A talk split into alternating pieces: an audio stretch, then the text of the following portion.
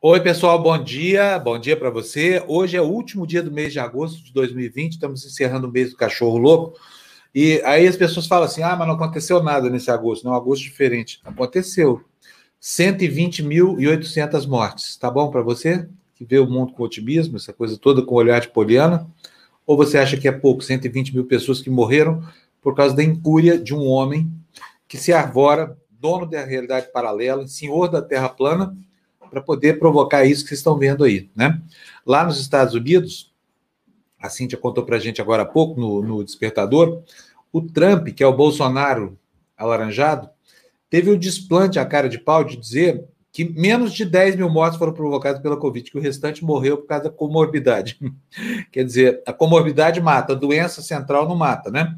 E esse discurso vai se repetir aqui, portanto é bom a gente estar muito bem preparado para desarmar essa bomba retórica que vem aí e que pretende provocar uma grande confusão na capacidade das pessoas de entenderem a realidade. A realidade é que se impõe 120.800 mortos pela Covid. Hoje, já devemos estar chegando perto de 130 mil daqui a pouco. Né? Uma vergonha. E, além de tudo, uma tragédia. A gente não deve perder de vista que a bomba de Hiroshima matou 100 mil. O Bolsonaro, com seu negacionismo, matou 120 mil. Olha só que idiosincrasia, né? Para quem tinha o projeto de matar 30 mil, porque considerava que comunista não vale a pena viver, essa coisa toda, ele até que tem uma grande obra, né? Quadruplicou a meta, né? Dobrou e depois quadruplicou a meta. Vou dar bom dia aqui para os meus amigos. O Euler Diniz, bom dia, Euler. Hello, Sim, tudo bem? Fim de semana foi um fim de semana muito esquisito. Todo mundo apareceu de cara nova aqui. Hoje o Jamil Chad chegou ao Tertúlia parecendo um samurai. O Diniz também está com o cabelo curtinho. O que, que aconteceu? Deu epidemia de, de é, Não, não, porque o, o Bly ficou reclamando que era para me pagar cabeleireiro, que sobrasse algum dinheiro que me emprestasse para eu cortar o cabelo. aí, aí, eu pedi para minha filha cortar, ela cortou aqui. Ficou uma obra-prima, gostei muito. Fico ficou bonito, viu, Diniz? Não, eu gosto bastante mesmo. curtir, assim. Gosto de curtir, mas é dois meses sem, sem problema com o cabelo, né? É bom mesmo. O meu problema está aqui atrás, ó, Diniz. Eu também estou aqui, sou adepto do meu, do meu autocorte aqui, ó. Tá dando certo, viu? O problema é acertar o tamanho da máquina, viu? Não é não? É. Olha, o, o Blay também está diferente hoje. Olha lá, ó. Que claro! Ô, louco, ah. É, Bom dia, cenário diferente. Aposto que ele está na casa das paredes de mil anos. Olha aí, ó. Na Provence, é. né, Blay? Não, mil anos não exageremos, não exageremos. É, Quais são? Quais são? Ração 300, 300 anos. 300 anos, só isso. Quantas gerações já passaram por isso? Você teve curiosidade, Blay, de estudar quem foram as pessoas que ocuparam essa casa antes de você, não? Olha, uh, eu, eu sei, eu tenho alguma, algumas eh, informações mais recentes. Eu sei que aqui do lado, por exemplo, uh, existia uma, uma fazenda. Aliás, eu tenho, eu vou mostrar para vocês Vamos ver se dá para mostrar. Vocês estão vendo. Olha que linda casinha. No alto da escada. Opa. Tá, tá dá para ver. Uma caixa de marimbondo aí. Então, isso era de um arado, né? de um é, de um fazendeiro que morava aqui do lado. É, isso ia no cavalo dele, né? ia puxando então o, o arado. Era uma uma é região, a canga, é a canga é do Arado, é isso? É uma região totalmente agrícola. Aqui, essa casa tem um pé alto muito alto. Uh, vocês vão ver aqui. Não? Nossa, é gigante. Tem, tem até um é, mezanino é um aí entre bem, o. É, é, um pé direito bem alto. E é, era um, um depósito de feno. Uhum. Ah, então, era o paiol da casa, era o paiol da fazenda. Aí, aí, é tipo um subterrâneo, não era, né? Não era uma casa, é tipo, aqui era um paiol. Onde você está é tipo um porão subterrâneo da casa. É, não, não, é na. Uh, digamos que ela, ela tivesse uma entrada externa né, por cima, né, e eu estaria no, no que eles chamam de rede chaussée, o res do chão. Ah, tá, res do chão. No andar térreo. E, é. E então era uma região toda agrícola, ainda tem muita agricultura por aqui, muito, muito vinho. Não? E uh, que mais nós temos? Ah, muita, muitas oliveiras também. Nossa, uh, tem coisa chata. Tem, e, não? Então, uh, basicamente, são os dois produtos que mais. Agora, por exemplo, a gente pode, se vocês quiserem, a gente pode daqui a pouco dar um pulinho na, nas figueiras que tem por aqui. Né? Nossa, seria muito legal conhecer sua casa. Árvore, e um figo fresquinho, gostoso, é uma bom. delícia. A minha dúvida é o seguinte, Blá, o que, é que você consome mais, azeitona, figo ou vinho? Eu, eu azeitona. Faço... Certeza que é azeitona. Azeitona. Tenho certeza que é figo. Olha, a gente começa. Aí é, é uma região muito gostosa, porque nós temos aqui seis casas. E dessas seis casas, todas as seis são, uh, são de amigos. Amigos que já estavam aqui ou foram chegando, nós não nos conhecíamos antes e nos damos maravilhosamente bem, a tal ponto que, sobretudo durante a época do, do verão, não, uh, nós chegamos de, de carro, por exemplo, e já vamos parando de vizinho em vizinho para tomar o aperitivo. O nosso, eu havia tudo. Às seis, às seis da tarde. Ela só chega chance, cara, chance. A gente chega, a gente chega às seis da tarde e depois para percorrer os próximos 100 metros, não? a gente demora mais ou menos umas cinco horas. Catando azeitona, obviamente. É. E aí chama o SAMU, né? Chama o SAMU para trazer de volta para casa o resgate. E nesse, e nesse, meio tempo a gente vai colhendo figo, vai colhendo pêssego, né? é. para não ficar de barriga vazia, finalmente. É, exatamente. Agora, exatamente. O, o, o Blay, pensa uma pessoa que a vida inteira sonhou com um país onde a comida fosse né, a obra de arte que é a culinária francesa, que tivesse os campos daí e que fosse obrigada a conviver o tempo todo com gente que só quer saber de comer hambúrguer. Esta pessoa aí que está aparecendo aí ao seu lado, olha, Cíntia Van de Camp, imagine a frustração de Cíntia Van de Camp com os campos americanos e, e, as vinhas americanas e tudo mais que ela não tem aí enquanto está lá na capital dos Estados Unidos, hein, Cíntia? Já pensou que beleza? Pois é, né? Por isso que eu fujo para a França sempre que eu posso, viu, Fábio? Muito bom, né? Aliás, começou na, no dia 29, sexta-feira, o Tour de France, né? Vai passar por aí, Blay. Vai, vai passar vai por mesmo. aí. É. Como é que chama aquele ciclista que foi a legenda de um tempo todo e de, de uma era e que de repente se descobriu é o... que ele era. Aquele americano, né? Que é, é. Que é dopado, como é que é o nome é, dele? É, é, do doping. O cara é sobre-humano, ele ganhou Lance, sete vezes o Tour de França. Acho que é Lance Armstrong o nome dele. Lance Armstrong. É, Lance Armstrong, exatamente, esse mesmo. Olha, deixa eu botar para dentro aqui também a, a Juju, que está aqui. Bom dia, Juju. Tudo Bom bem? dia, tudo Bom bem, dia, Ju. Bom dia. Bom dia. E a Gina aqui também. A Gina está passando hoje só para falar tchau e pedir um like aqui. Né? Pedir like, já vamos pedir logo. Likear, vamos likeando aí, ó. Porque senão, gente, a Cíntia não vai falar da lei, não, viu? Ó, Muito bem. Ó, ó, é ó, Gina. Oi, isso, é like, like, like. Like, like, like aí, like nós, like, mano, que é good, nós não red. Ó, a Gina já cumpriu a missão dela, agora tchau, Gina. Brincadeira, volta, Gina. Não, porque eu tô encantada com o Eiler. Nossa, ele tá bonitão paca, viu? Opa! E o Jamil, e o Jamil? Jamil tá lindo também hoje. O Jamil tá parecendo um samurai, vocês viram? Gente, deixa eu botar para dentro também aqui a nossa. Ô, Gina, Gina, não fica me elogiando, não, porque você força, força uma separação aqui, ó. É, ó. É, Andréia, querida, vamos lá. Bom dia, Andréia. General, Bom dia. Hoje, gente, uma mega operação aqui com o tráfico de drogas, Polícia Federal na rua aí, mil agentes, é isso mesmo, Andréia? Oi, Andréia. Oi, desculpa, ah, eu não escutei o que você falou, Fábio. Mil agentes da Polícia Federal, é verdade mesmo essa informação? Mil? É a Polícia Federal inteira na rua, então. É, é isso mesmo, Fábio. Uma... Tantas ordens de, de, de, de, prisão ou de busca? Como é que é? Conta pra gente aí essa operação, como é que é.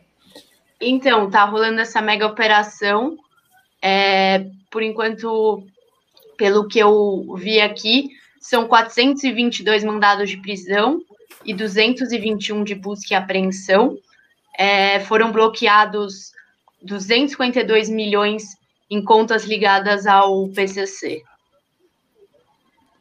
Quer dizer, operação contra o crime organizado, né? Muito bom. Vamos Exato. aguardar os desdobramentos dessa operação e a André volta a qualquer momento para ir atualizando a gente, mas são Números incríveis, hein? Aí eu pergunto, não era mais fácil descriminalizar as drogas e acabar logo com o tráfico do que ficar enxugando gelo assim, em mega operações que não vão dar em nada? Se conseguir interromper o tráfico de drogas para cá, vai estar tá só aumentando o preço, porque o preço sobe, aparece a droga. Por quê? Aumenta o valor do lá no Paraguai, onde todo mundo planta, todo mundo colhe, aumenta o valor do suborno para poder passar pela polícia, né? Aumenta tudo. Inflaciona o mercado. É só o que acontece, viu, gente? Porque acabar não vai acabar nunca. Só para lembrar que o presidente Nixon dos Estados Unidos, em 1971, declarou guerra às drogas. Essa guerra às drogas só foi cancelada depois no governo do Bill Clinton e com ênfase no governo do Obama, né? O resultado não deu certo. E aí os Estados americanos começaram a descriminalizar e aí acabou o tráfico. Acabou no Colorado, acabou na Califórnia. Acabar, acabar não acaba, porque sempre tem aquele miserável que compra no dispensário para vender para adolescente na porta de escola. Né? Só que penaliza, aí pode aumentar muito as penas do tráfico e punir com rigor esse tipo de traficante, o que ajuda a resolver o problema. Né? Do contrário, não, ficar com essa hipocrisia aí, ai, drogas, não sei o que mais, tem que se tratar de polícia aqui, ó, polícia e pastor protestante. Ah, uh, -uh, médico, é isso, tá?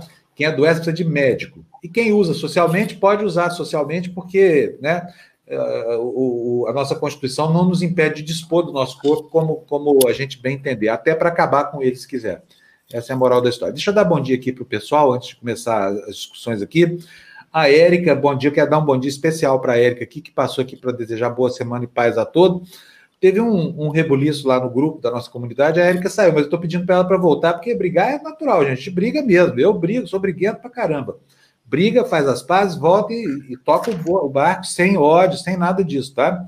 Então, quero muito ver a Érica de volta lá. Ela é muito ativa na nossa comunidade e o pessoal todo junto com ela, tá? Débora sempre por aqui com a gente. Débora fazendo um trabalho aí para pegar um pilantra aí da internet, muito bem feito. É, o Anderson Kozama, Anderson, Itália bateu recorde 24 horas de coronavírus. Bateu mesmo, Gina? A coisa tá feia por aí? Hum, não sei em qual sentido, porque acho que teve só um. Se foi o sentido das mortes, bateu o recorde do número de mortes baixo. Eu acho que foi só uma. Eu vou verificar já essa informação. É, vamos, Mas vamos esse recorde é um recorde positivo. Porque dos países europeus, a Itália é aquele que menos está a, a epidemia está aumentando menos, menos menor número de contaminados. A França, por exemplo, o Blay pode falar para a gente, tá a coisa tá feia por lá, né, Blay? Ah, é, vamos, vamos é... pedir ajuda aqui para os universitários, então vamos botar aqui o mapa na, na tela. Olha, eu vou ver aqui Itália. Cadê Itália? Tá aqui, ó. Sai daí, placa. 266 mil com 35.473 mortes. Quer dizer, hum. olha, gente, que, que coisa, hein? Vamos ver aqui agora. Mas isso é... desde o início, né? Isso desde o início, Fábio. Esse dado é, ele tem que ser interpretado mesmo, porque desde o início aí é outra coisa, né? Eu é. já estou procurando aqui qual é a. É, não tem nem atualização diária mais, ó. Vamos ver aqui, ó. Daily. É, 30 de agosto, 1.444 casos confirmados da doença, né? E mortes. É, uma morte. Uma morte única. Nós aqui na França estamos com praticamente 7 mil. Com 7, 7 mil... mil casos. Vamos ver a situação aqui, então. Peraí, vamos voltar aqui o mapinha. Vamos ver agora a França do Blay. Opa, Alemanha, aqui não, aqui o mapa está pequeno, aqui não está dando para ver direito. Volte aqui, meu filho. Vamos achar a França aqui no mapa. Espanha, França, está aqui. França, 256.829 com 30 mil mortes. Gente, vocês lembram quando a gente se assustava com esses dados? Lembram? Quando 30 mil mortes era um número terrível, essa coisa toda? Vamos ver aqui, ó. 30.400 mortes. Quantas mortes aconteceram ontem na França? Cinco mortes. Cinco mortes. Número de casos? 5.313 casos. Ô, Blay, está crescendo de novo a coisa aí, hein? Ah, está crescendo, crescendo. nível de abril, ó. Olha tá isso. Está crescendo muito. Não? É, e, e, você vê que a curva, a curva é ascendente. Não? A curva é ascendente. Começou, isso, começou a, a, com, com mil casos, como na, na Itália, não? e uh, já chegou até 7 mil casos, casos diários. Então, uh, o, o número está aumentando muito e já começa a se falar numa, numa segunda onda e os cuidados vêm sendo reforçados. Por exemplo, agora em Paris, em toda a região parisiense, uh, o, o, uso de máscaras é obrigatório, tanto dentro como, como fora de, de, de, de, de qualquer ambiente. Na rua, né, a máscara é obrigatória. Não? Olha, estou é. impressionado, eu não sabia disso, porque a França teve aqui, ó, ela começa o mês de fevereiro, aí, ó, a epidemia lá começa em fevereiro, dia, dia 26 de fevereiro começa a epidemia, Exato. ela vai crescendo, crescendo, o ápice dessa curva foi no dia 1 de abril de 2020, que teve 7.500 casos confirmados, com 3.165 mortes. Aí a coisa vai acalmando, acalmando, não volta nunca ao que era antes, mas chegamos aqui até alguns dias, como dia 26 de junho, em que houve zero casos novos, né? Exato. E aí, olha, a coisa começa a subir de novo. Na medida em que flexibilizou, está aí a segunda onda claríssima aqui no mapa. Olha, até o ponto em que nós temos aqui, esse aqui é, é o segundo maior número de doentes num dia, hein? No dia 29, portanto, tá sábado. 7, 7 mil e alguma coisa. 7.262, e olha, no pico da pandemia foram 7.500, quer dizer, nós estamos a um passo de quebrar esse recorde aí na França, hein, Black? Que coisa impressionante. Exato. É, é bem verdade que os, uh, os hospitais estão muito mais bem aparelhados, uso de máscaras, a, a, a, os, sobretudo a população adulta e a população mais, mais velha, respeitando o distanciamento social. Não? Então, o número de, de hospitalizados, o número de mortos é relativamente pequeno. Não? Mas uh, o número de casos em plena ascensão, e nós, nós por aqui começamos, então, a, a falar na possibilidade de uma segunda onda rapidamente. Sim. Exato. Aqui na Itália, Fábio, nós temos aqui um número atual é de quatro mortes. Esses relatórios, vamos sempre lembrar que eles são feitos um dia, ou seja, esse relatório se refere a antes de ontem, porque ele foi divulgado ontem. O de hoje vai ser divulgado uh, mais tarde, que se refere, assim, assim vai, entendeu? Uh, nós temos quatro mortos, que são três a mais do que anteontem. Anteontem. Aqui, a, a questão é que a, a epidemia está pegando muito mais jovens. Os jovens têm uma resistência física maior. Né? Por quê? Porque eles não respeitam o distanciamento físico. Eles se acham imortais. Então, esses lugares, assim, aglomerações, como discotecas e bares, eles não estão nem aí, vão e tudo mais e tal. Então, talvez por isso esteja o, o, número de mortos não está tão alto assim, mas o número de novos casos está a mil, uh, 1.361 novos casos, quer dizer, não está, não, não zerou total, não. Os casos, sabe, não zerou. O governo está fazendo de tudo para que as pessoas entendam, que é necessário usar a máscara, é necessário manter esse distanciamento, tenta acalmar a população, dizendo, não, não vamos de novo fechar tudo, não vamos de novo confinar, mas isso daqui é uma coisa, na minha opinião, muito muito antecipado para falar, porque se a, se a epidemia continuar rolando e crescendo, vai ter que, de novo, né, fechar as pessoas em isolamento mesmo. E a preocupação também está sendo com o retorno nas aulas está sendo uma preocupação enorme, porque até então as aulas foram suspensas e não, não, não houve um retorno às aulas. Então, vai começar essa semana, estamos tomando todas as providências mesmo para distanciar os, os, alunos de todas as idades fisicamente. Alguns já estão uh, é, levantando a possibilidade que algumas aulas poderão continuar sendo on, é, online, né? Mas vai começar a, a, as aulas presenciais, eu acho que esta semana. E também vai ter um referendo aqui.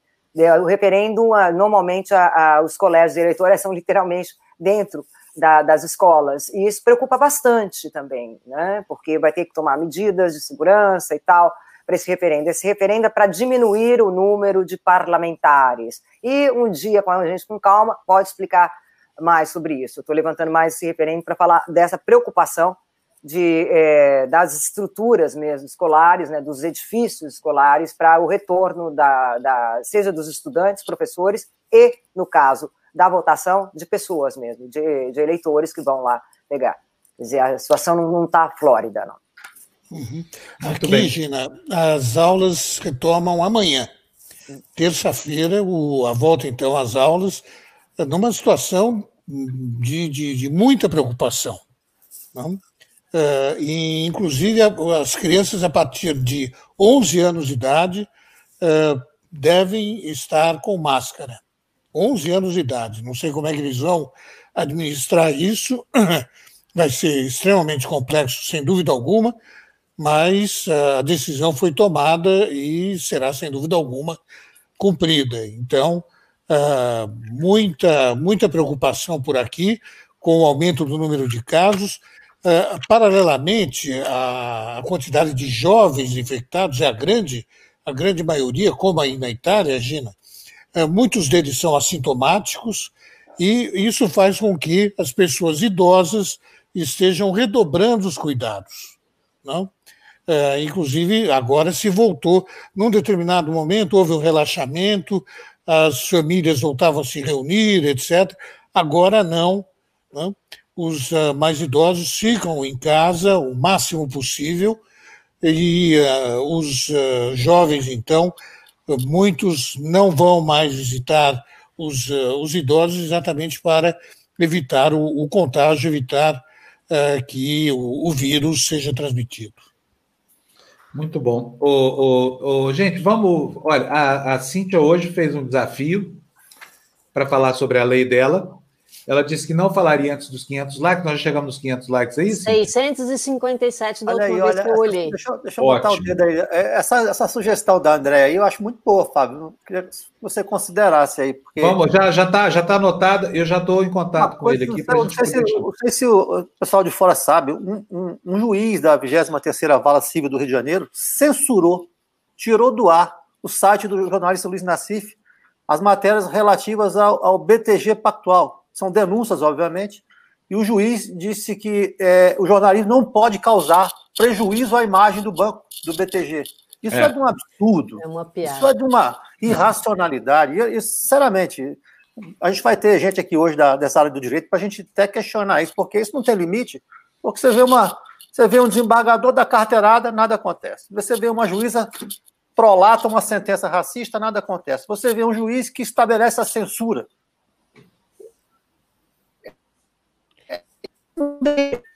Se não falhar, não vai ter limite.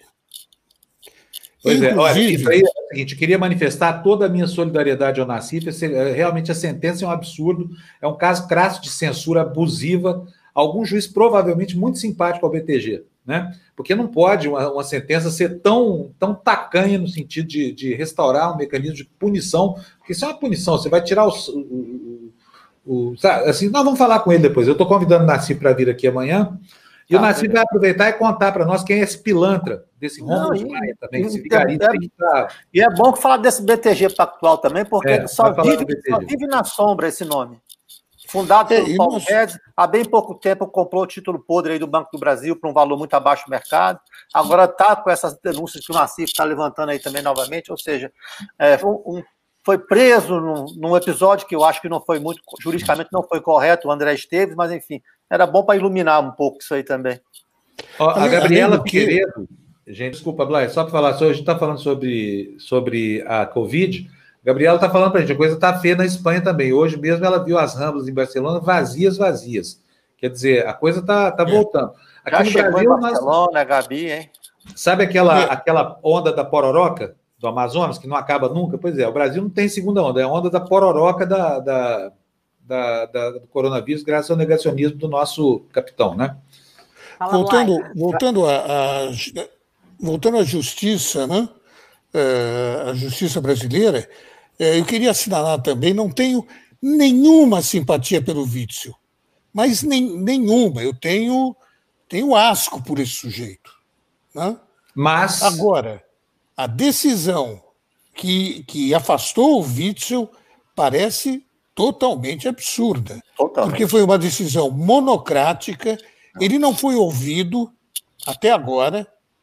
Não? Uh, foi, um, um, foi uma, um, é, é, algo aberrante essa uh, decisão provisória de, de, afastar um governador uh, com apoio do Procurador-Geral da República, o Augusto Aras, não?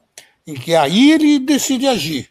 Quando é contra um governador é, que anda às birras com o presidente da República, aí ele decide agir. Se não, é, quando é contra o, um crime cometido pelo presidente da República, aí ele é totalmente omisso.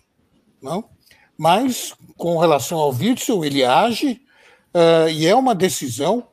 Uh, onde é que se viu uma pessoa se afastada sem ser ouvi sequer ouvida antes? Não? É, é um absurdo total do ponto de vista uh, da, da do, do, do, processo penal, do, do, do processo jurídico, judicial. Não? É, o Witzel não foi ouvido. O que, que é isso, pessoal?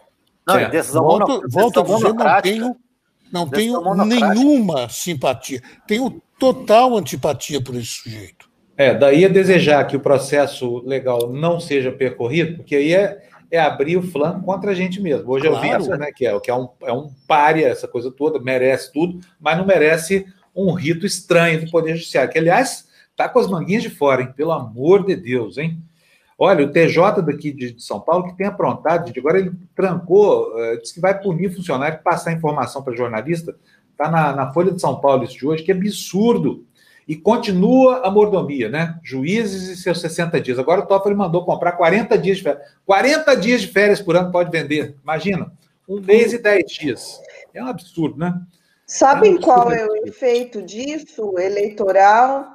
É a contínua, desconfi contínua desconfiança nas instituições, o que é. favorece muito todo tipo de discurso anti-establishment, como foi o utilizado pelo Bolsonaro, como já foi utilizado pelo Lula também, e pode ser utilizado a, em relação a qualquer outro líder, outra liderança que tenha um discurso mais populista porque não se confia nas instituições. As instituições não estão funcionando. Elas estão, em parte, funcionando. Quando o Euler coloca aqui uma série de ações do STF né, para barrar abusos, a gente tem que concordar. Mas, em outras circunstâncias, tal como essa. Eu acho não. que as instituições estão funcionando. Isso não tem um efeito mal, positivo. principalmente quando é para fazer a própria correição, né? Como elas não têm quem as fiscalize, aí vira essa, essa bagunça aí de, de desembargador e juiz se auto atribuindo aumento. 100 mil reais, gente, para quem pra tirar o atraso do TJ. O Vitor é juiz, né? Então, mas como é que isso pode ser como é que a, a, população pode, pode, ver isso de forma positiva? É, é contra o establishment mesmo. Não, não tem como não ser contra. Não tem como não, não haver o questionamento, a conduta dos próprios ministros do STF. Muita gente bolsonarista, quando sai às ruas, assim, bolsonarista não da forma violenta, né, na, na expressão fascista, mas quando sai às ruas para questionar as instituições, é sobre isso que eles estão reclamando. No WhatsApp, nos grupos de WhatsApp de direita, é sobre isso que eles reclamam. Não existe diferença nenhuma em relação a progressistas e bolsonaristas nesse sentido, em relação à desconfiança Eu não concordo, das não, instituições. Porque os bolsonaristas atacam as instituições querendo suprimi-las, né? A gente faz a crítica querendo aprimorá-las. Isso é uma, uma baita diferença. Agora, antes da gente tocar, deixa eu perguntar para a Cíntia da Lei, que nós já contamos os likes que ela estabeleceu aí como meta.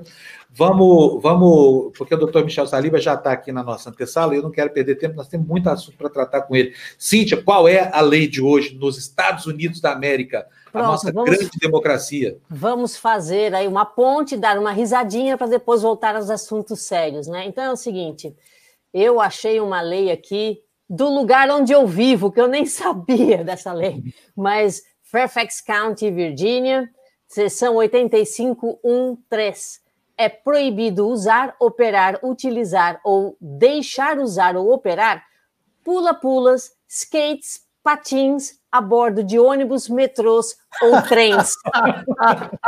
Você não pode entrar no, no, ônibus, nem no trem, nem no metrô de patim e o pula-pula, eu achei muito lindinho aquele pula-pula. Lembra aqueles, aquelas coisas com uma molinha embaixo? Não pode usar.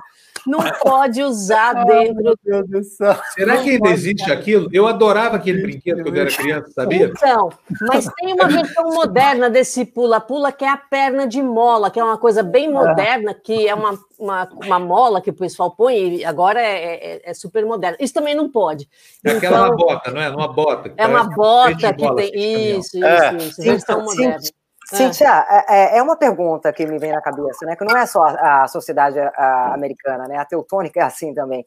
Ou seja, em muitos países assim, é, você, se você não tiver a lei, é permitido. Pronto. Né? É, é, é, só isso que explica essas, essas maluquices, né? Que é, nos países latinos não tem tanto essas.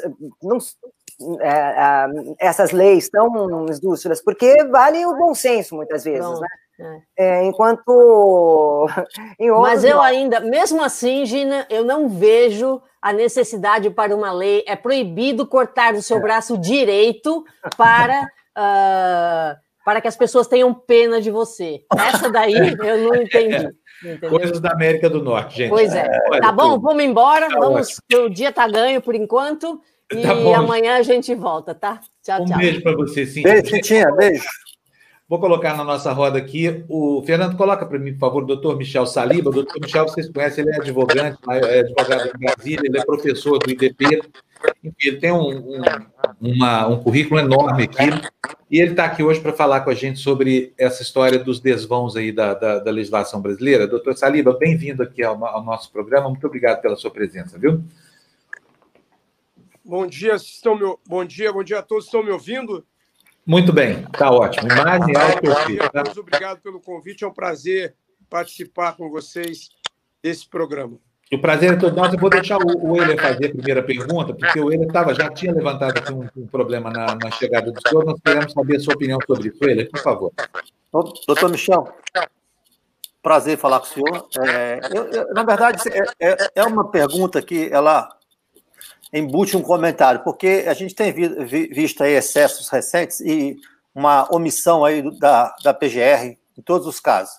Eu me refiro ao, à ação penal contra aquele desembargador de Santos, Eduardo Siqueira, que aquele ali está é, é, tá capitulado no, no, parágrafo único do 33 da Lei de Abuso de Autoridade, a carteirada, e também aquela sentença racista da juíza em Curitiba, da primeira vara criminal de Curitiba. E o Ministério Público, que é o titular da ação nos dois casos, é, fica inerte, fica omisso. Como é, que, como é que a gente constrange o Ministério Público a cumprir o papel da lei? É, eu, não, eu não ouvi o final da Finalzinho. Pergunta. Finalzinho. Não, é, é, veja, só entender os dois casos. A carteirada do Eduardo Siqueira e a sentença racista da juíza da primeira vara lá em Curitiba. Pois não, o Ministério Público é titular das duas ações, não faz absolutamente nada. Fica omisso. Como é que a gente pode constranger ou obrigar o Ministério Público a atuar como fiscal da lei? Mesmo em leis que ele não gosta, como abuso de autoridade, por exemplo. É, eu, eu, eu, agradeço a pergunta, William. Eu entendo com relação ao, ao Ministério Público que o órgão de controle, que é o CNMP, tem dado mostras, e não de hoje, de um excesso de corporativismo é, que vai exatamente na contramão da criação desses conselhos, tanto do CNJ quanto do CNMP, que foi ideia e teve um empenho muito grande na época do ex-ministro, ex-presidente do Supremo, ex-ministro da Justiça, ex-constituinte, né? foi inclusive subrelator, Nelson Jobim. Foi o grande mentor da criação desses conselhos, que tinha como objetivo exatamente frear abusos ou, e frear aquilo que no final da década de 90, ou ao longo da década de 90, se visualizou, se percebeu após o advento da Constituição de 88. Então, a necessidade desses órgãos de controle, porque a Constituição cidadã acabou dando garantias ao tanto aos magistrados quanto ao, como aos membros do Ministério Público e que acabaram na prática desbordando do seu objetivo principal. Em relação a esses dois casos específicos, é, o que acontece, infelizmente, não é diferente de outras situações. Nós vemos a maioria das punições acontecendo em relação a membros do Ministério Público relacionadas a atos e desvios que dizem respeito muito mais a atuações, por exemplo, é, que é, ofendem o, o, o, o eu, vou, eu, vou, além, não só que ofendem a, a, a consciência coletiva, mas aquilo que necessariamente são delitos que envolvam violência explícita. Né? É, se for fazer um levantamento, se fizer um levantamento, e isso já, já, já, já se tem como aferir, é, é um levantamento não tão recente, a maioria das punições ocorridas ou é por, por promotor, membros do Ministério Público, mas geralmente aqueles membros do Ministério Público dos estados que, no interior, acabam dando tiro em, em um, baile ou tem uma briga, uma discussão em um restaurante, um, um, um bar local, enfim. E esses casos, os outros casos que dizem respeito a racismo, suspeita de abuso, é, corrupção, nesses casos, o que nós vemos é o, o CNMP atuando, infelizmente, de forma bastante corporativista. O CNJ, nesse ponto, eu acho que age até com um excesso e com, com todas as vênias, com falta de cautela em algumas situações. O afastamento de magistrados é algo assim é, muito grande que se verifica. Eu falo como advogado de alguns magistrados. O afastamento cautelar ocorre e muitas vezes sem o devido embasamento ou as condições necessárias para esse para esse eh, afastamento, para essa decisão. E o CNMP continua. Nesse caso da juíza, o meu entendimento é que a situação poderia ter sido resolvida já no primeiro momento, porque a, a prova é documental e se a magistrada, me parece que a, que a coisa está tramitando, então logo teve uma, uma. Foi divulgado pela, pela imprensa, o corregedor tomou uma, uma medida, mas aí você vê que o CNJ, o CNJ, eu repito, ele tem agido de maneira mais efetiva. A grande crítica deve ser ao CNMP. Haja vista o processo do Deltan Dallagnol. É. Quer dizer, o que aconteceu no processo do Deltan é. Dallagnol é algo repugnante se nós formos analisar no aspecto de órgão de controle e órgão disciplinar. É isso. Eu posso fazer uma pergunta aqui, doutor Michel? Bom dia, tudo bem? Nós estávamos aqui numa conversa que. Está né? escutando? Então, nós estávamos aqui numa conversa que muitas vezes ela é reincidente sobre o funcionamento das instituições, né? A hora funciona, a hora parece que não estão funcionando, mas essas é, reincidências, essas discrepâncias nas, na decisão do judiciário, né, sobre diferentes temas, indicam um judiciário altamente politizado na visão do senhor, porque são decisões como a do Witzel, né? Nós falávamos aqui de uma decisão monocrática em que o governador não foi ouvido. São decisões políticas?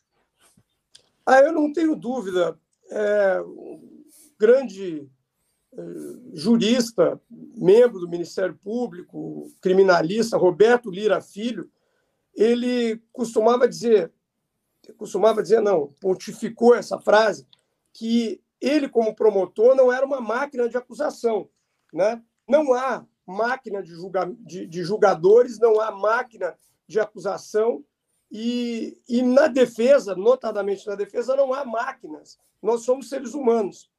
É, o que há hoje é que as balizas anteriores, as balizas que norteavam a atuação de magistrados e de membros do Ministério Público eram, eram mais rígidas e hoje perdeu-se uh, a vergonha em relação a assumir determinadas posturas. Então, é, eu, não, eu não estou falando especificamente aqui, nesse momento, da decisão do Witzel. Eu estou falando em relação ao posicionamento político de determinados magistrados ou de membros do Ministério Público. Quer dizer, não é possível, não há como cegar que a condução da Lava Jato deixou de atingir é, políticos com viés de centro, centro-direita, notadamente membros do PSDB, por exemplo, e, e isso ficou absolutamente claro, nas, nos próprios registros da condução da Lava Jato, não só nos autos, mas extra-autos. Aquela foto do, do ex-governador é, Aécio Neves cochichando com o Sérgio Moro, em qualquer país civilizado do mundo, geraria o afastamento do juiz. É óbvio. Quem concorreu diretamente com a Dilma Rousseff e quase ganhou a eleição em 2014 foi o Aécio. Né? Aí o juiz que não se dá ao respeito e à cautela, mas vou dizer, dá ao respeito de se preservar enquanto conduz a maior investigação e o processo de maior relevo e destaque no país, o juiz que não se dá o respeito e cochicha e fala em reservado publicamente com o candidato que enfrentou a corrente e o grupo político que é alvo daquela operação e daquele processo, imediatamente deveria ser afastado. Em qualquer país mais, eu nem vou falar em desenvolvido ou não desenvolvido, qualquer país que cumpra a sua Constituição e os limites éticos da atuação do Poder Judiciário, em um país assim, o Sérgio Moro teria sido afastado ali, naquela foto. Né? Mas teria sido afastado quando ele envia o ofício ao, ao ex-ministro, saudoso ministro Teori Zavascki, dizendo que havia indícios ou suspeitas de que a, a, a investigação da Lava Jato pudesse levar a uma suposta lavagem de dinheiro que é, tinha raiz no tráfico de, de drogas, ou no tráfico, ou no tráfico de armas. E depois se verificou que isso era mentira, né, que ele nunca demonstrou, e, no entanto, isso foi no, no curso da reclamação é, interposta pelo Paulo Roberto Costa, que era o diretor de abastecimento da Petrobras e que tinha sido preso. Aquela é, informação por ofício fez, foi relevante, para que o ministro Teori Zavascki voltasse atrás e, então, permitisse a condução da Lava Jato em primeira instância, porque a Lava Jato ficou suspensa na concessão da liminar daquela reclamação que trazia para o Supremo a competência de julgamento. Ou seja, eu trouxe dois episódios claros de que, sem dúvida alguma, há envolvimento, ou há hoje envolvimento político nas manifestações. Além da, da, da, da do afã, do, do desejo uh, de muitos membros da magistratura e do Ministério Público de buscar os holofotes. Isso é evidente. O efeito que o Moro e o Deltan uh, acabaram trazendo uh, a esses magistrados pelos quatro cantos do país é a necessidade, em alguns, de, ao invés do recatamento, buscar uh, o engajamento, em alguns casos, ainda que esse engajamento possa ser velado ou seja é, é, implícito.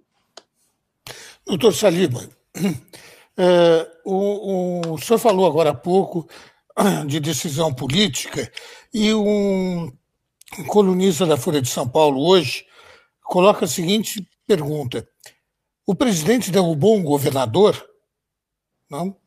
É, isso com relação ao, ao Witzel, é, eu não volto a repetir aqui, o senhor não, está, não tinha chegado ainda, não tenho nenhuma simpatia pelo Witzel, muito pelo contrário, muito pelo contrário. Agora, é, ninguém pode ser afastado sem sequer ser ouvido. Não?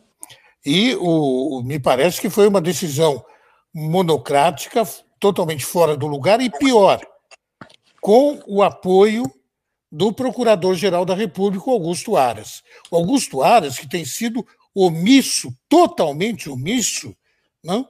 em todas as questões que tocam diretamente o capitão Bolsonaro, não? que é seu amigo pessoal, e além de seu amigo pessoal, de quem ele espera uma nomeação para o Supremo Tribunal Federal.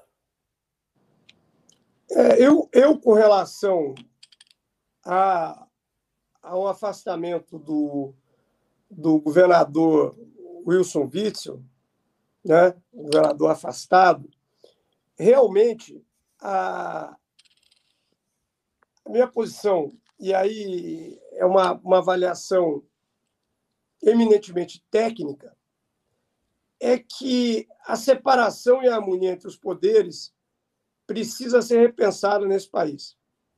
Não é possível, não é possível, com todas as vênias, com todo o respeito que eu tenho, inclusive pessoal, pelo ministro Benedito Gonçalves, que ainda que os indícios sejam fatos, eu não posso dizer que fossem ou não, porque eu não conheço o processo, mas ainda que nos autos houvesse indícios suficientes para esse, esse afastamento, ainda assim mereceria no mínimo, no mínimo, o encaminhamento à manifestação do poder legislativo, mas antes disso, a ratificação, no meu entendimento, pela Corte Especial, que é o órgão julgador colegiado do STJ que traz os ministros mais antigos. Ela é formada por 15 membros e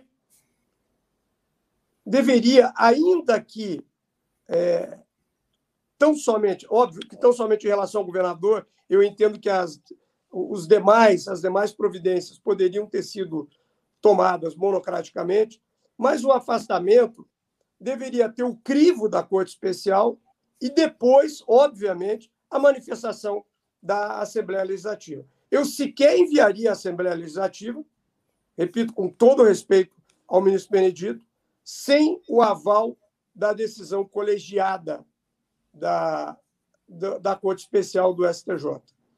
É, eu não tenho ah, balizas e não estou me furtando, até porque é, todos conhecem o meu posicionamento e as minhas convicções de tecer aqui críticas à, à Procuradoria Geral da República. Mas é, me parece que ao Ministério Público, e isso nos sistemas, e eu estava falando da questão dos sistemas dos países mais desenvolvidos, que têm uma democracia mais experimentada que a nossa, mais antiga, né? É, ainda assim, ainda em relação a esses, a esses países, o que eu vejo é o, o envolvimento do Ministério Público e o direito do Ministério Público de pleitear.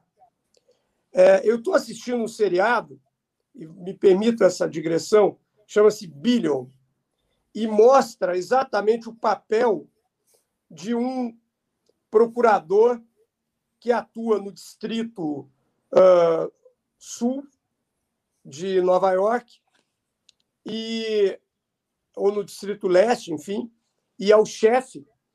E esse é um, é um conflito que ele busca, na verdade, a a prisão e, e, e o, a, o, o, processar e a condenação de especuladores do mercado financeiro. E esse procurador, ele, o que, é, o que é o grande problema desse país, ele tem ali a possibilidade de demissão ou não direta pela procuradora-geral, que era o papel, por exemplo, que o Bob Kennedy exerceu ao longo do mandato do, do, do irmão John Kennedy. Né? O, o procurador-geral do Ministério Público se confunde muito com essa figura que seria parecida e que seria o ministro da Justiça. Né? Então, ele nomeia e tem a possibilidade de nomear os chefes das procuradorias e, inclusive, de demitir não só do cargo, mas a própria carreira. E o envolvimento do Ministério Público não me assusta. Realmente não me assusta. O Ministério Público, da maneira como foi concebido na Constituição de 88, aqui no Brasil, está errado. Eu acho que o que está e o que merece uh, uma reflexão profunda é o posicionamento do Poder Judiciário em estabelecer freios à atuação do Ministério Público. 90% dos pedidos de medidas cautelares são deferidas, ou são deferidos, perdão. Nós temos, de cada 10 pedidos, nove ou quase nove deferidos. Prisão, busca e apreensão, quebra de sigilo. Não há, com todas as vênias, filtro. O Ministério Público, a maneira como ele atua, é, é imbricado à decisão judicial, esse é o grande problema. A crítica ao Augusto Aras é válida? É, porque no sistema. Claro, é, eu acho que o Augusto Aras, ao contrário, faz, nesse momento, age de uma maneira bastante interessante, porque ele vem a enfrentar o maior câncer que o sistema judiciário brasileiro teve em toda a sua história, que é a Operação Lava Jato.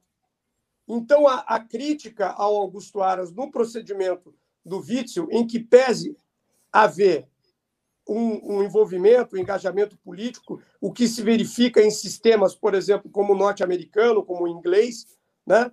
É, mas lá há o filtro e há a devida isenção e a necessária isenção do Poder Judiciário.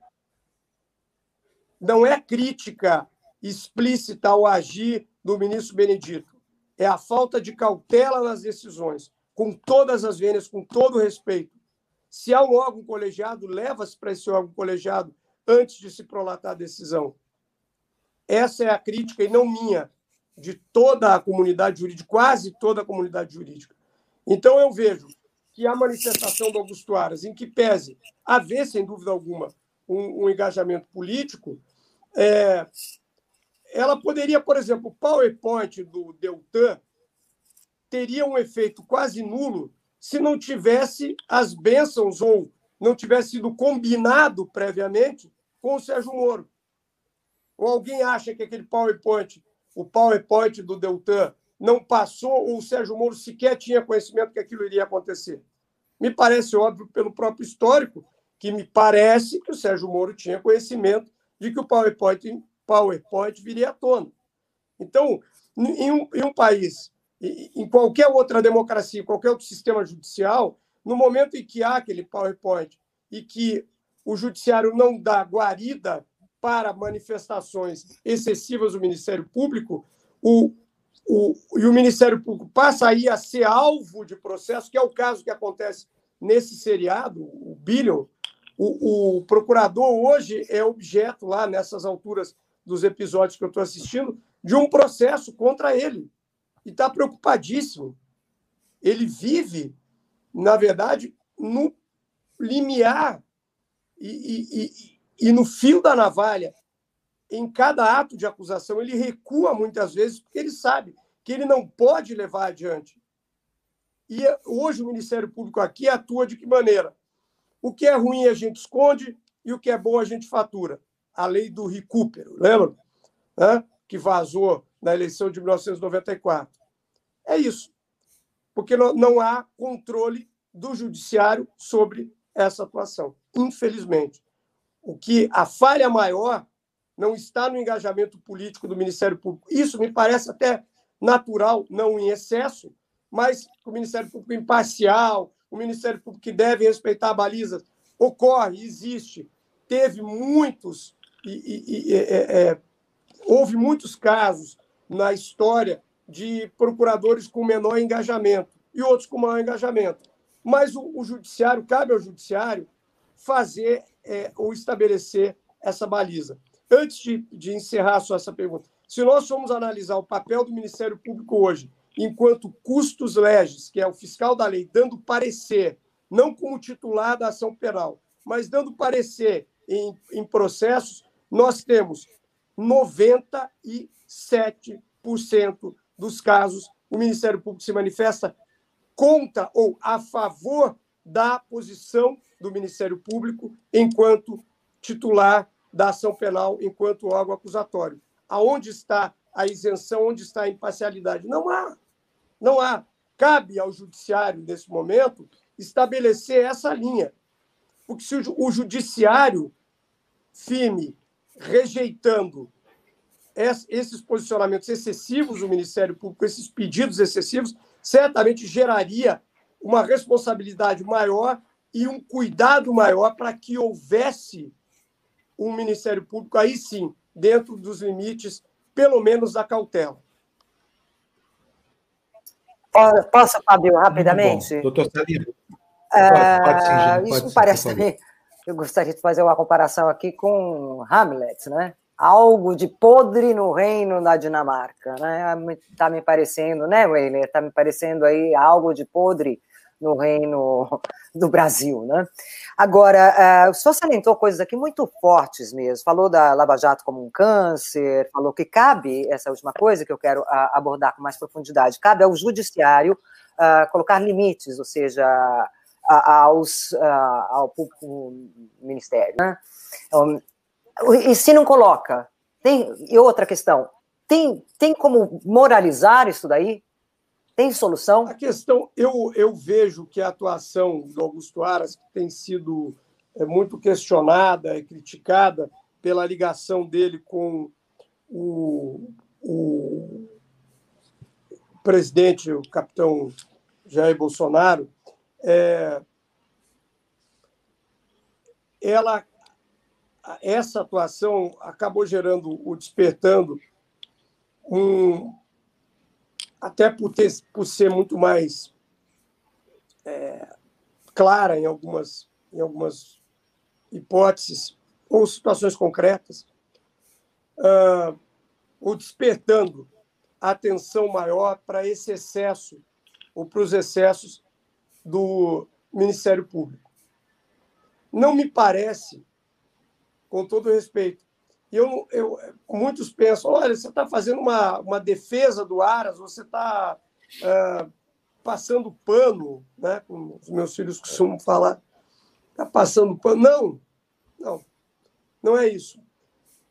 Eu entendo que nós tivemos em atuações anteriores, como do próprio Rodrigo Janot, atuações como do Geraldo Brindeiro, atuações, mesmo como da própria Raquel Dodge, em algumas situações, que deixaram evidenciar que o Ministério Público é um órgão e deve ser um órgão republicano, mas que o comando da Procuradoria Geral da República é, deve pautar toda a cadeia de procuradores e de promotores, o Ministério Público Estadual e Federal.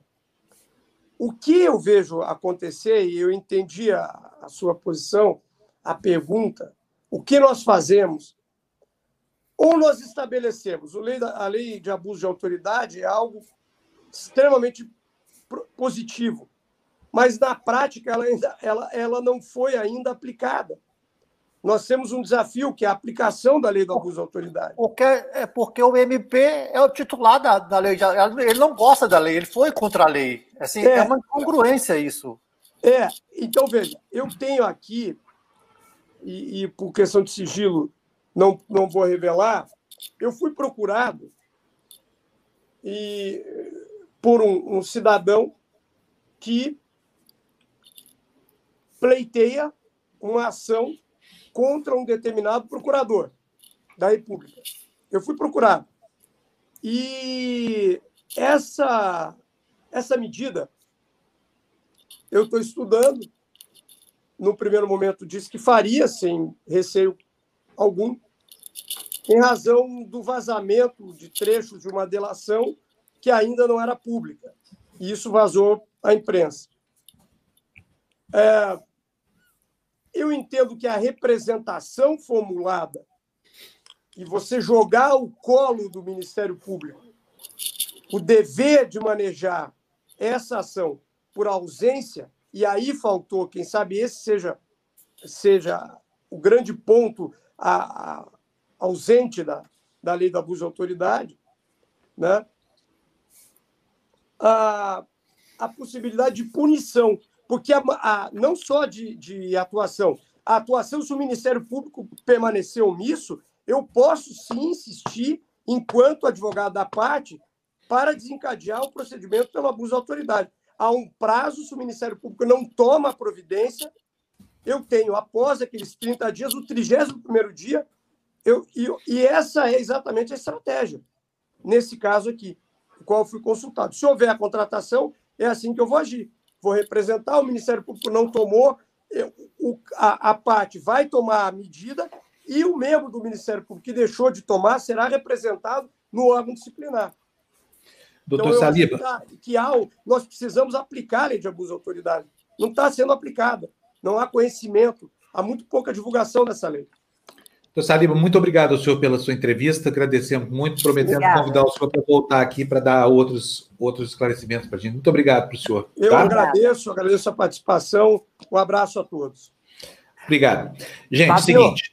Vamos Oi. dar like, vamos dar like. Isso, like vamos like, dar like, like, gente. Like, like, gente, like é muito importante. São... Muito bom. Tem muita gente assistindo a gente. Olha, e o Rosário a da Rosário, Silva. A Rosário, a Rosário. Rosário, Rosário Silva. Rosário Silva tá, virou membro. Olha, membro do nosso coração também, viu, gente? Porque a gente, a gente vive disso. Né? Gente, eu adoro a Gina nesse papel de mexandete dela, ela faz isso super bem. Bom, olha só, sexta-feira passada, falando sobre esse pilantra chamado Rômulus Maia, eu me excedi aqui, falei bobagem, disse o que não deveria ter dito, acabei comprometendo aqui com a minha crítica, que não foi uma crítica é, acertada. O, o ex-senador Roberto Requião é um homem que merece todo o respeito. Ele trabalhou nessa história do Banestado seriamente lá para trás, quando isso é, gerava fato ainda para a imprensa, gerava material para investigação.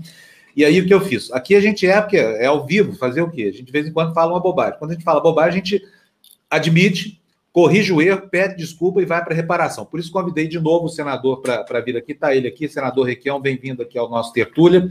O senhor tem um espaço aí para a sua para sua retratação, né? para minha retratação, aliás, fique à vontade, depois nós vamos começar a falar sobre esse pilantra do Rômulo Maia que está aí eh, criticando jornalistas seríssimos no, no, Brasil, usando um material muito sério, e que eu insisto, não é novo e foi muito mal investigado, mas não tem nada de novidade. Eu quero primeiro que o senhor faça aí a sua, a, o seu desagrado. Bem-vindo aqui. Obrigado, Fábio. Eu tinha ficado muito triste com as suas observações. Eu estou nessa luta da moralidade há muito tempo, até na famosa CPI dos precatórios. Lembra, Diniz?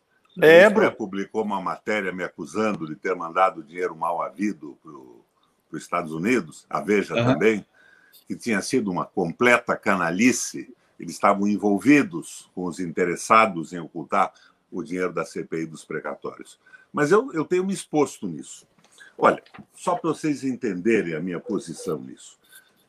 Em 2016, agora, o Dario Messer, na sua confissão premiada, na sua delação ao Ministério Público do Rio de Janeiro, confessou ter mandado dinheiro ilicitamente através do MTB Bank, que fez parte da sua confissão. Vocês sabem que esta mesma acusação tinha sido absolvida em 2006 pela Lava Jato no Paraná, pelaquela juíza Arde.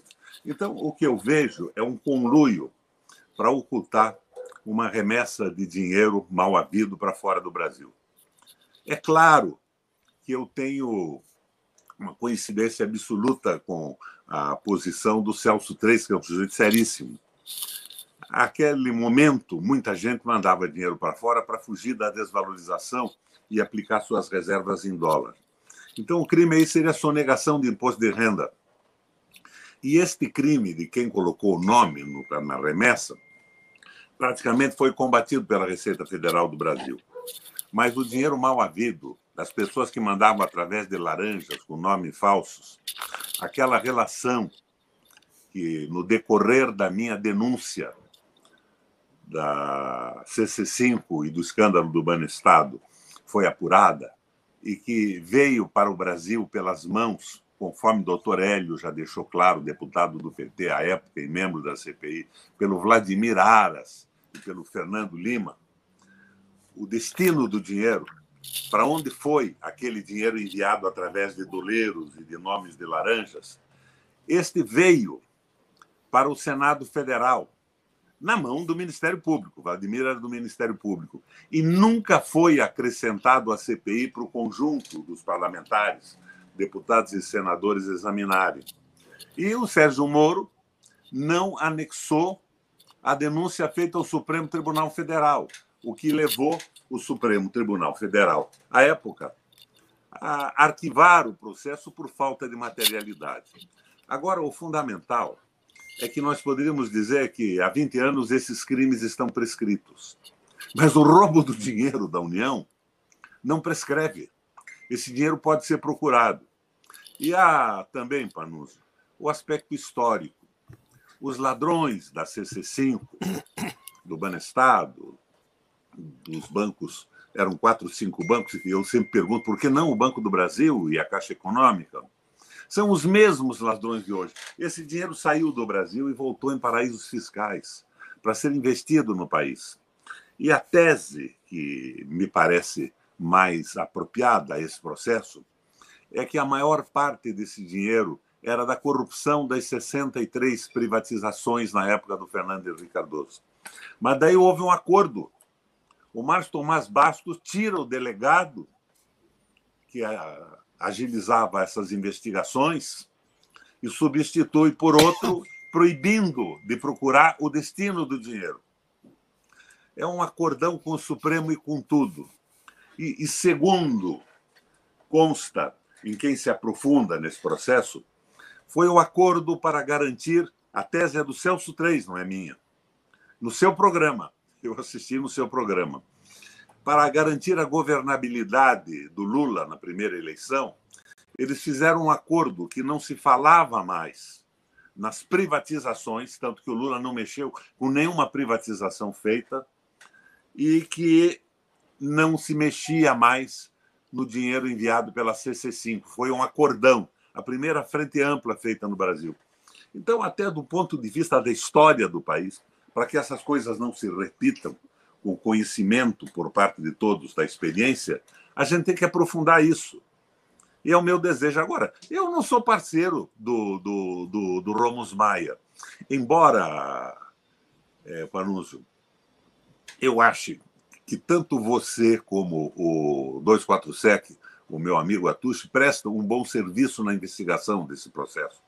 O mais, eu acho que é uma espécie de briga de bugio. Aqui no, no Paraná, na região de Guarapuava, onde nasceu a minha mãe, tem muito bugio. E um conjunto de bugios, um bando, é conhecido como capela. E esses bugios, quando brigam entre si, eles jogam as fezes uns nos outros.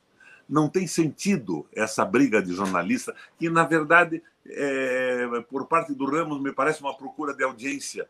Mas eu acho que o serviço prestado é bom. Eu acho que o serviço prestado é bom. O Brasil precisava conhecer isso, porque, na minha opinião, os ladrões de ontem são os mesmos ladrões de hoje. E veja, esse dado que eu te dei, que eu recebi por WhatsApp do De Costa, agora de manhã. A juíza Arde absolveu o Messer de uma confissão que em 2016, em 2006, que em 2016 ele fez. Ele confessou o trambique. Então, isso está muito mal conduzido. E a tese, a tese do Celso III, de que foi um acordo para se poder governar, é uma tese correta. Só que eu não fico passivo diante disso. O Brasil foi vítima desse processo. E eu, politicamente, fui vítima de uma tentativa de liquidação por parte do Ministério Público no Paraná pelo tempo todo. Aqui no Paraná, Lava Jato dizia a corrupção do pedágio passou por todos os últimos governos, inclusive o do Requião. E eu me opunha à corrupção da Lava Jato. Eu entrei com 30 ou 40 ações contra os concessionários. E você sabe que o Ministério Público Federal se manifestou a favor dos concessionários nas 40 ou 41 ações, igualmente o Ministério Público Estadual. Então, o que, que há por trás desse processo todo? Eu não estou preocupado em fazer acusações pontuais. Eu vi essa briga aí do, do Roberto Barroso. É meu amigo e já foi nosso advogado aqui no Paraná.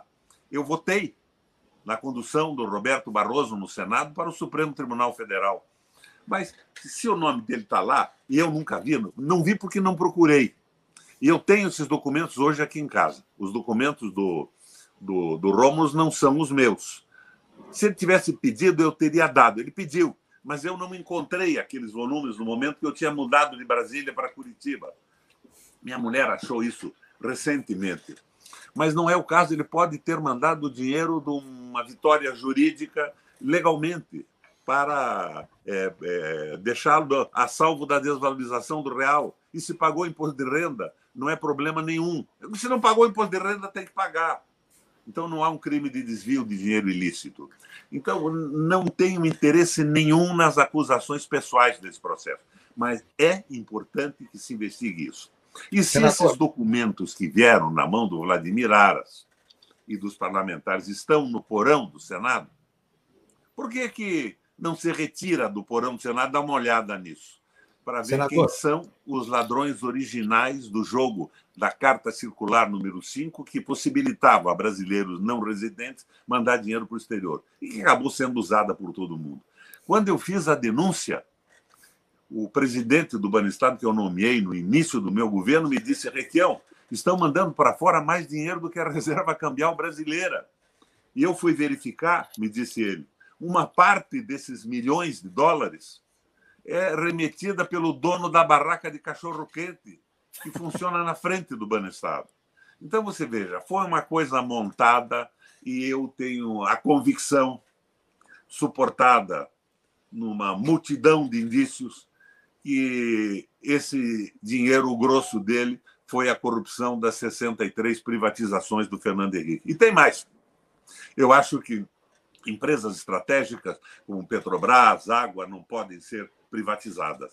Mas acho também que existem inúmeras empresas públicas, estatais, que foram criadas durante determinados governos e que a sua utilidade desapareceu e continuam funcionando aí, não tem por que ser mantidas. Então a gente tem que olhar isso com equilíbrio, mas nenhum equilíbrio para a revelação dos ladrões originais do dinheiro público no Brasil, os autores, os procuradores. Como é que a dona Gabriela absolve o Messer depois ele confessa o crime? E fica tudo por isso mesmo. Eu, eu não estou achando que ela tenha cometido um crime. Ela pode ter se equivocado, se enganado. Mas o, eu vi o Saliba falar na, na lei de abuso do poder. Não esqueçam que fui eu que pus a cara tapa e fui o redator da lei de abuso do poder, aprovei a lei no Senado Federal e a Câmara aprovou também. E consultei todos os juristas do Brasil, inclusive o sujeito com o qual eu tinha boas relações naquele momento, que era o Sérgio Moro. E ele concordou com tudo, mas no fim eles queriam só um capítulo a mais, que a lei não valia para os juízes e para os promotores. Eles queriam a liberdade de hermenêutica. A lei está bonita, mas se a lei diz que é branco e o juiz diz que é preto, não há possibilidade de punir o juiz. Não é por aí. Mais ainda, Manu, você vê a minha história nesse processo. Fui eu que lancei o primeiro projeto do Conselho Nacional de Justiça. Eu dei uma olhada na legislação argentina, portuguesa e na legislação espanhola. A legislação espanhola era uma maneira de se contrapor ao poder da, da, do Estado espanhol, que é um reino, né? que interferia de uma forma pesada no judiciário. E eu fiz uma lei com a participação do poder judiciário, mas com a maioria da sociedade civil, porque era uma lei para controle. Não podia ser um tribunal corporativo para defender os desmandos da categoria. Mas, de repente, eu fui eleito presidente do Parlamento Europeu, da Eurolat, com sede em Bruxelas. E eu fui para a Bélgica tomar posse na, no exercício dessa presidência, uma copresidência. O Parlamento Europeu tem um presidente espanhol e um presidente latino-americano, que era eu por, último, por dois anos. Você sabe que, contrário de todos os costumes do Senado, o Jefferson Carpinteiro Pérez, casado com uma desembargadora do Amazonas, considera o meu projeto inconstitucional. E eles produzem, então, um Conselho Nacional de Justiça e um Conselho Nacional do Ministério Público, fundamentalmente dominado pela categoria corporativo. E corporação não condena a corporação. Então, essa manipulação pela hegemonia absoluta dessas instituições sobre o legislativo e sobre o Brasil vem ocorrendo há muito tempo. E quando fui senador pela primeira vez, O meu gabinete era um bunker de defesa das prerrogativas do poder judiciário e do Ministério Público, porque eu conhecia o que tinha acontecido na ditadura. Ellen Grace trabalhou muito proximamente a mim, frequentando o meu gabinete na defesa dessas prerrogativas. Mas foi um erro meu, nós demos prerrogativas demais. Isso tem que ser contido agora.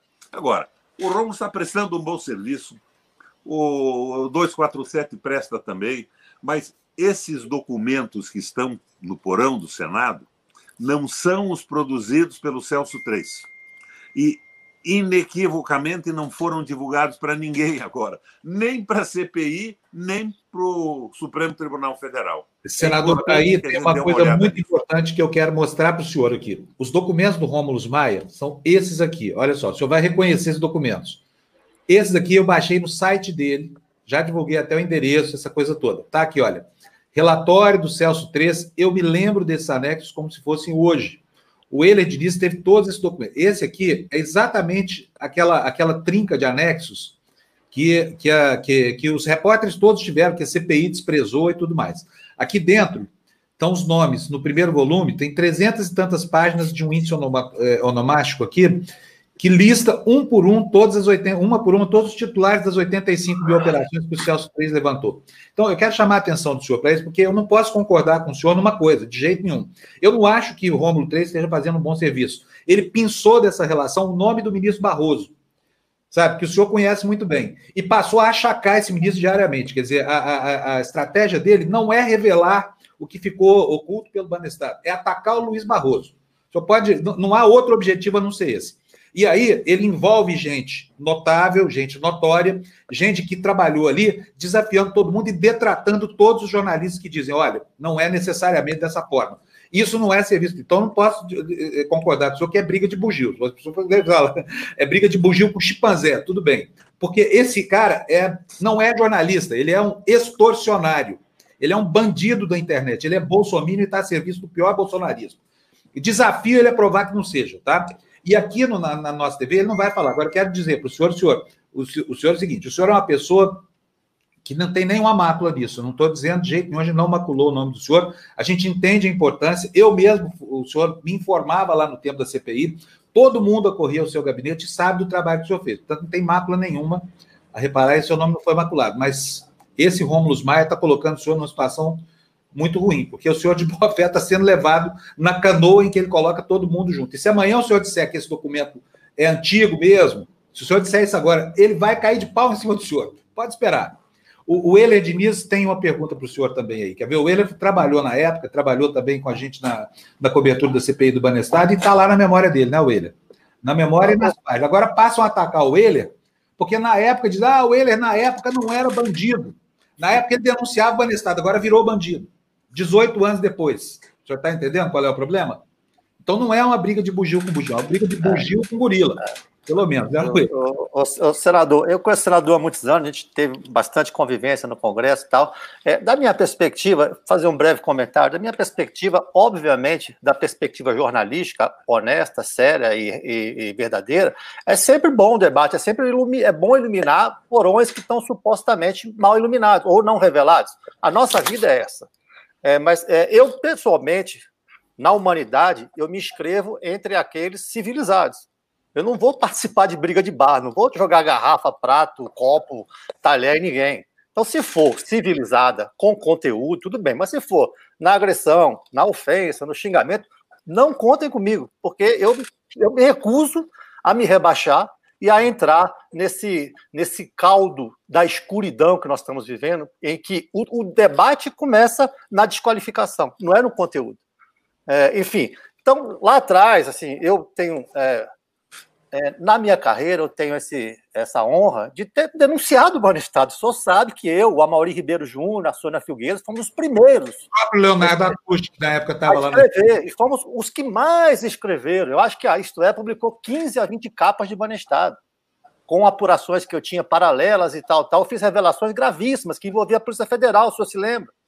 Que recebia dinheiro do, do, da Embaixada Americana naquela continha ali do do, do, do delegado, que o senhor se lembra muito bem. O Henrique Meirelles, a conta dele, quem denunciou fui eu. A CPI nem tinha. CPI nem tinha. O Augusto Candiota, se você se lembra, diretor de política monetária do Banco Central, que pediu demissão quando eu denunciei naquela conta, na CC5, a conta Europa, um offshore, aonde? No MTB Bank. O Beni Parnes, diretor internacional do Banco Central, que eu denunciei, também, uma conta, uma offshore, também no MTB Bank. Márcio Tomás Basso, tinha uma conta no MTB Bank. Mas tinha origem e, de, e, me mostrou a declaração de imposto de renda que pagou por esses valores. Lembro disso. Hã? Mais de um milhão de reais. Exatamente, ele me mostrou é. o imposto de renda dele. Em função é o que pode disso, ter acontecido com o Barroso também. Não sei, assim, o Barroso então, naquela então, eu época. Não entro, eu não entro nessa nominata Sim, do, claro. do, do Rômulo Maia. Eu acho que isso não pode ser assim. Você lembra?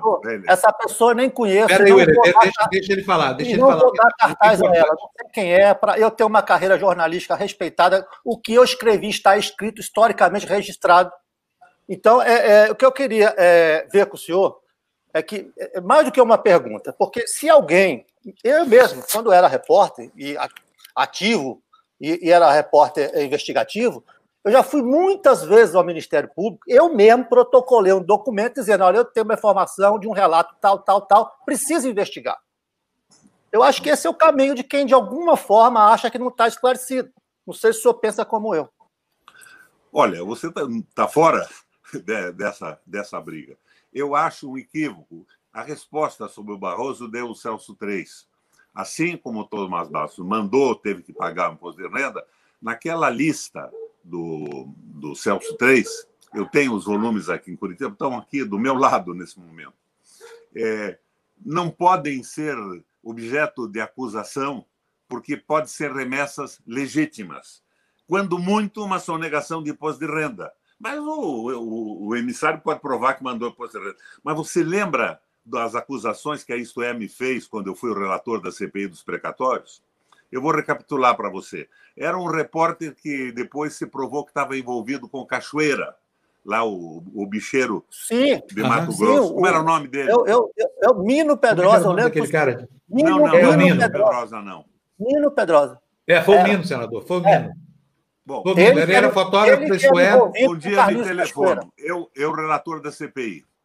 Eu me telefona o, ah, o Mino Pedrosa na Isto É, outro foi na Veja.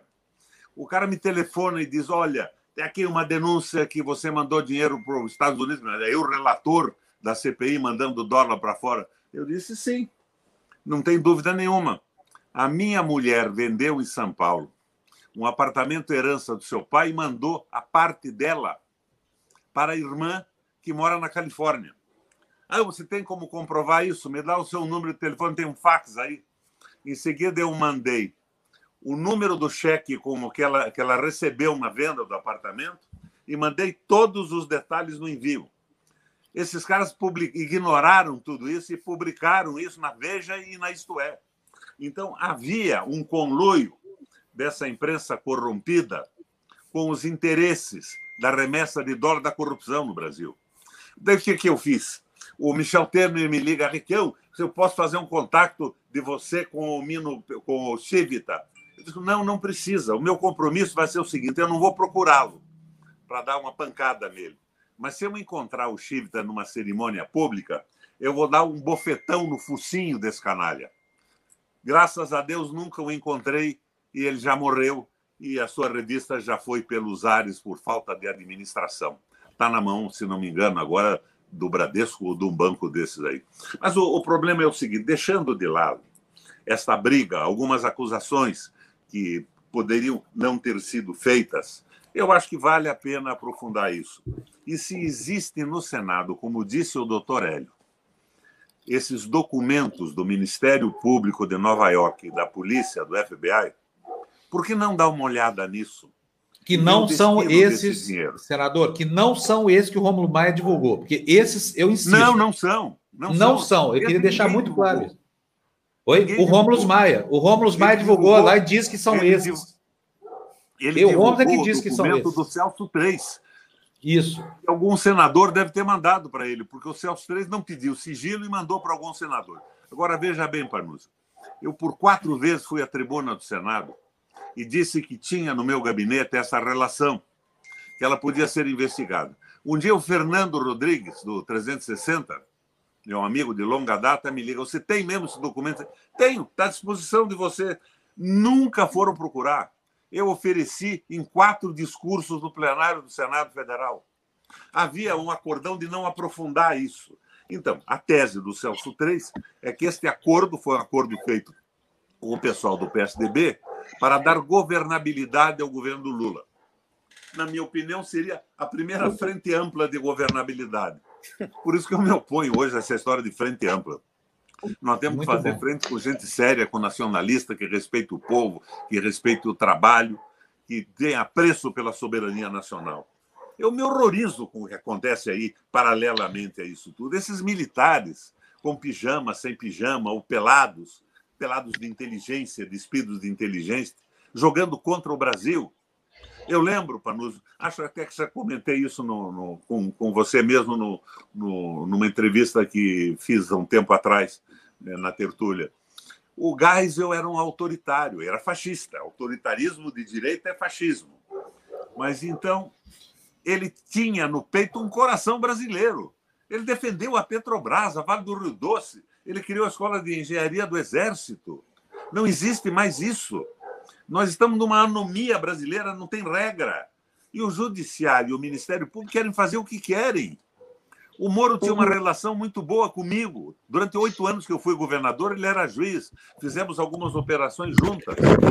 Ele me pediu para contactar o Fernando Armindo Lugo Mendes, o presidente do Paraguai, que era meu amigo pessoal, porque ele queria que o Armindo sequestrasse a fazenda do Beira-Mar, no Paraguai, que eles tinham prendido no Brasil, para iniciar uma reforma agrária.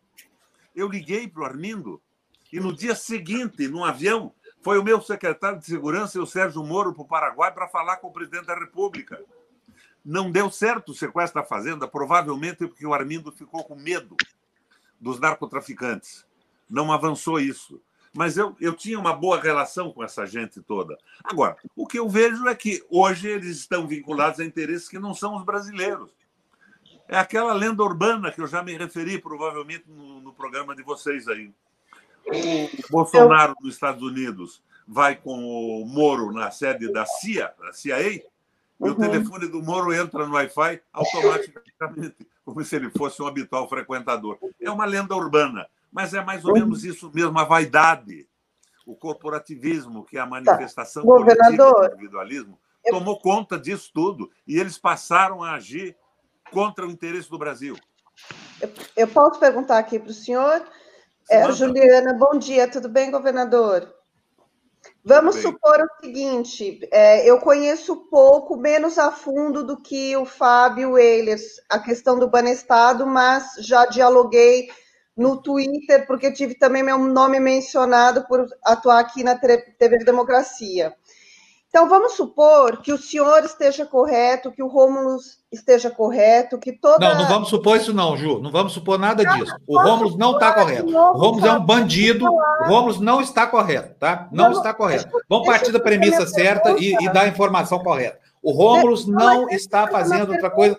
Então, vamos fazer um enunciado correto. Não vamos considerar, porque essa hipótese é absurda. Ju, continua a pergunta. Vamos lá. Você não sabe o que eu vou perguntar. Ah, bom, mas vamos considerar a verdade, então. A verdade não é essa. Não, mas você, você não sabe nem o que eu vou perguntar. Paz e amor. Faz outro enunciado, por favor. Um enunciado correto. Vamos considerar, não. Essa hipótese é absurda. Então, mas eu não estou eu não, eu não Então vai, pergunta, Ju. Pergunta, por favor. Pergunta. Eu quero entender a cabeça dele. Tá, então, então vai lá. Tá, ninguém, aqui não é aula de psicologia, ô, Ju. Vamos eu perguntar a pergunta da, correta, da forma correta. Vamos argumentar que o cara, ponto, é um bandido e está fazendo cena de banditismo, explícito. Agora, isso posto, vamos para a pergunta correta. Da forma como ela tem que ser formulada. Vamos lá. Bom, então eu não vou citar o Rômulo, eu vou citar apenas o senador tá. aqui. Boa. É, senador Requião, vamos supor que o senhor esteja correto na sua maneira de observar essa questão.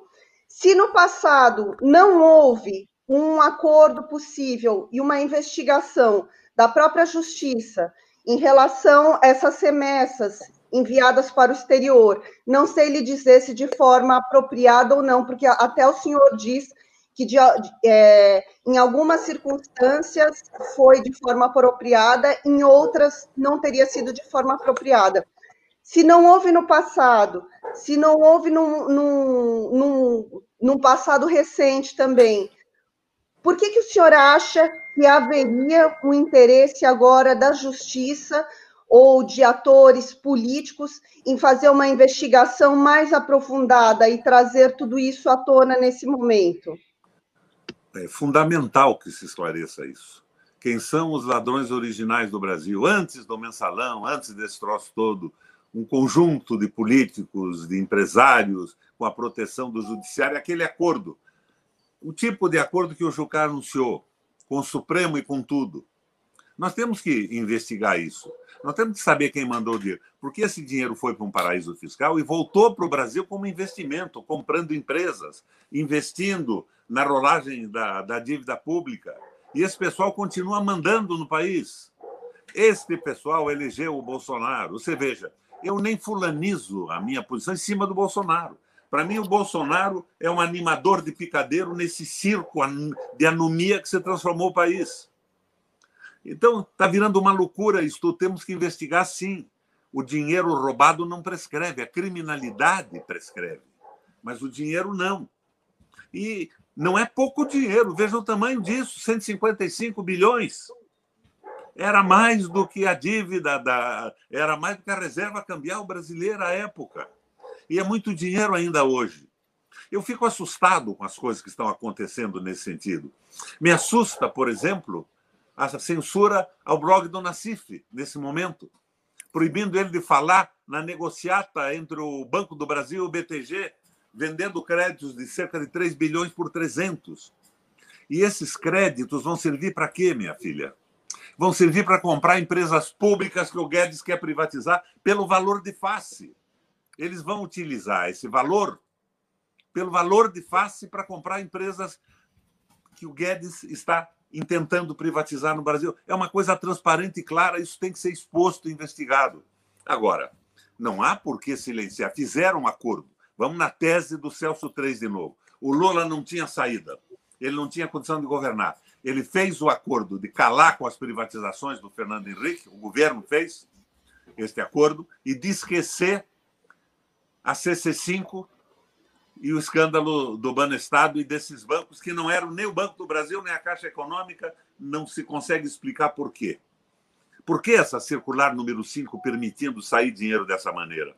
Eu assumi o governo, meu antecessor era o Álvaro Dias. O dia que eu descobri, mandei denunciar para a Polícia Federal e para o Ministério Público Federal. Por que, que isso não aconteceu antes? Por que, que a agência do Banestado em Nova York era uma quadrilha lavando esse dinheiro todo?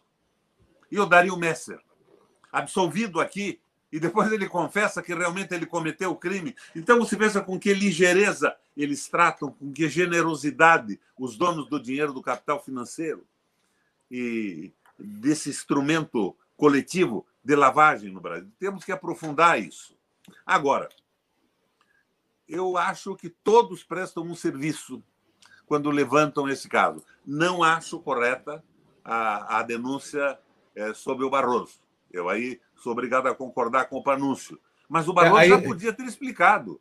Quero, quero mostrar para o senhor. Olha aí, senador. Se o senhor acha. crime que eu não cometi, eu imediatamente fui a público, mostrei os documentos.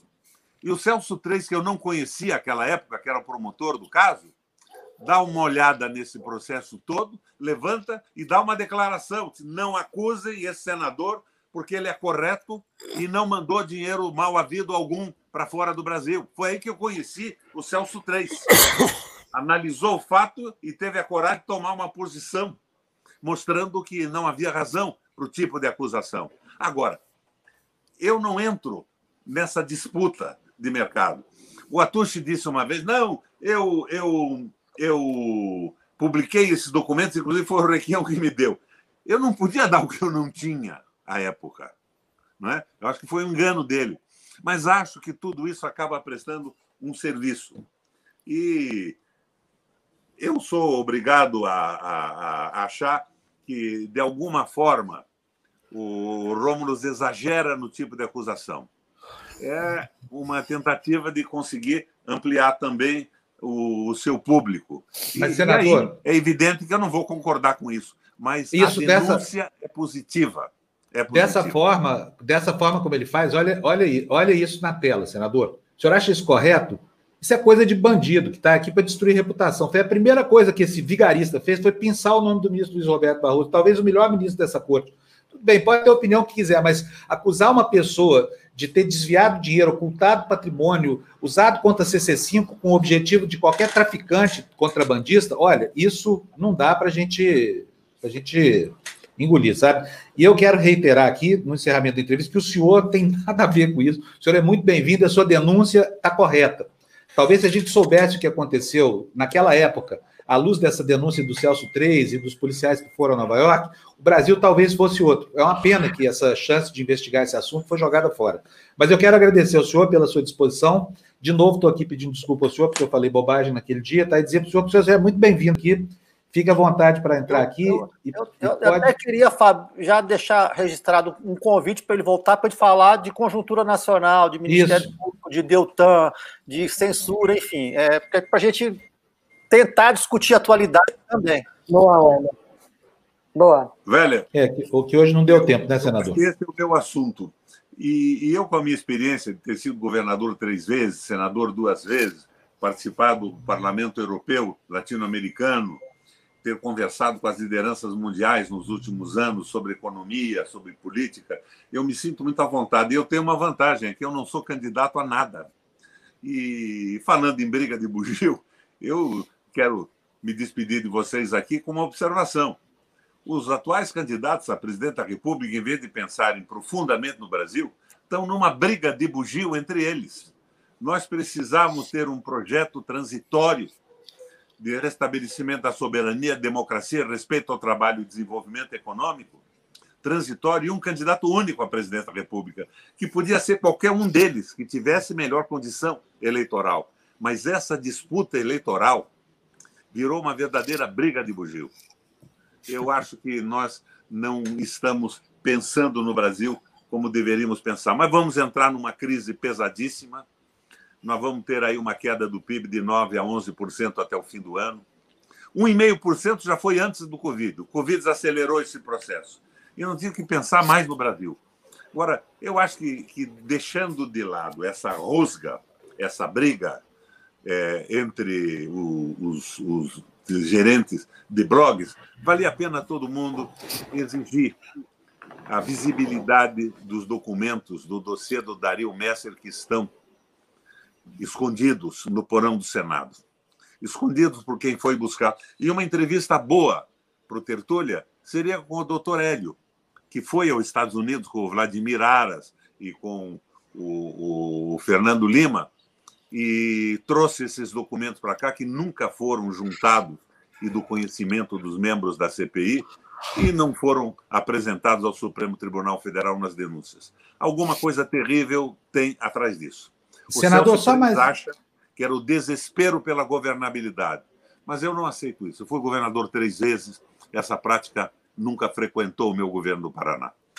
Senador, só mais uma perguntinha para o senhor aqui, para ficar coisa bastante clara sobre a posição. Ter o nome nessa lista significa ter participado de algum tipo de crime ou não? Não, o Celso Três, na entrevista com você, deixou claro isso. Muita, por exemplo, o sujeito tinha um filho nos Estados Unidos, foi passar as férias ficou 15 dias, resolveu ficar mais 15. Não tinha como mandar esse dinheiro, mandar por cabo era uma complicação, usava a CC3 e mandava.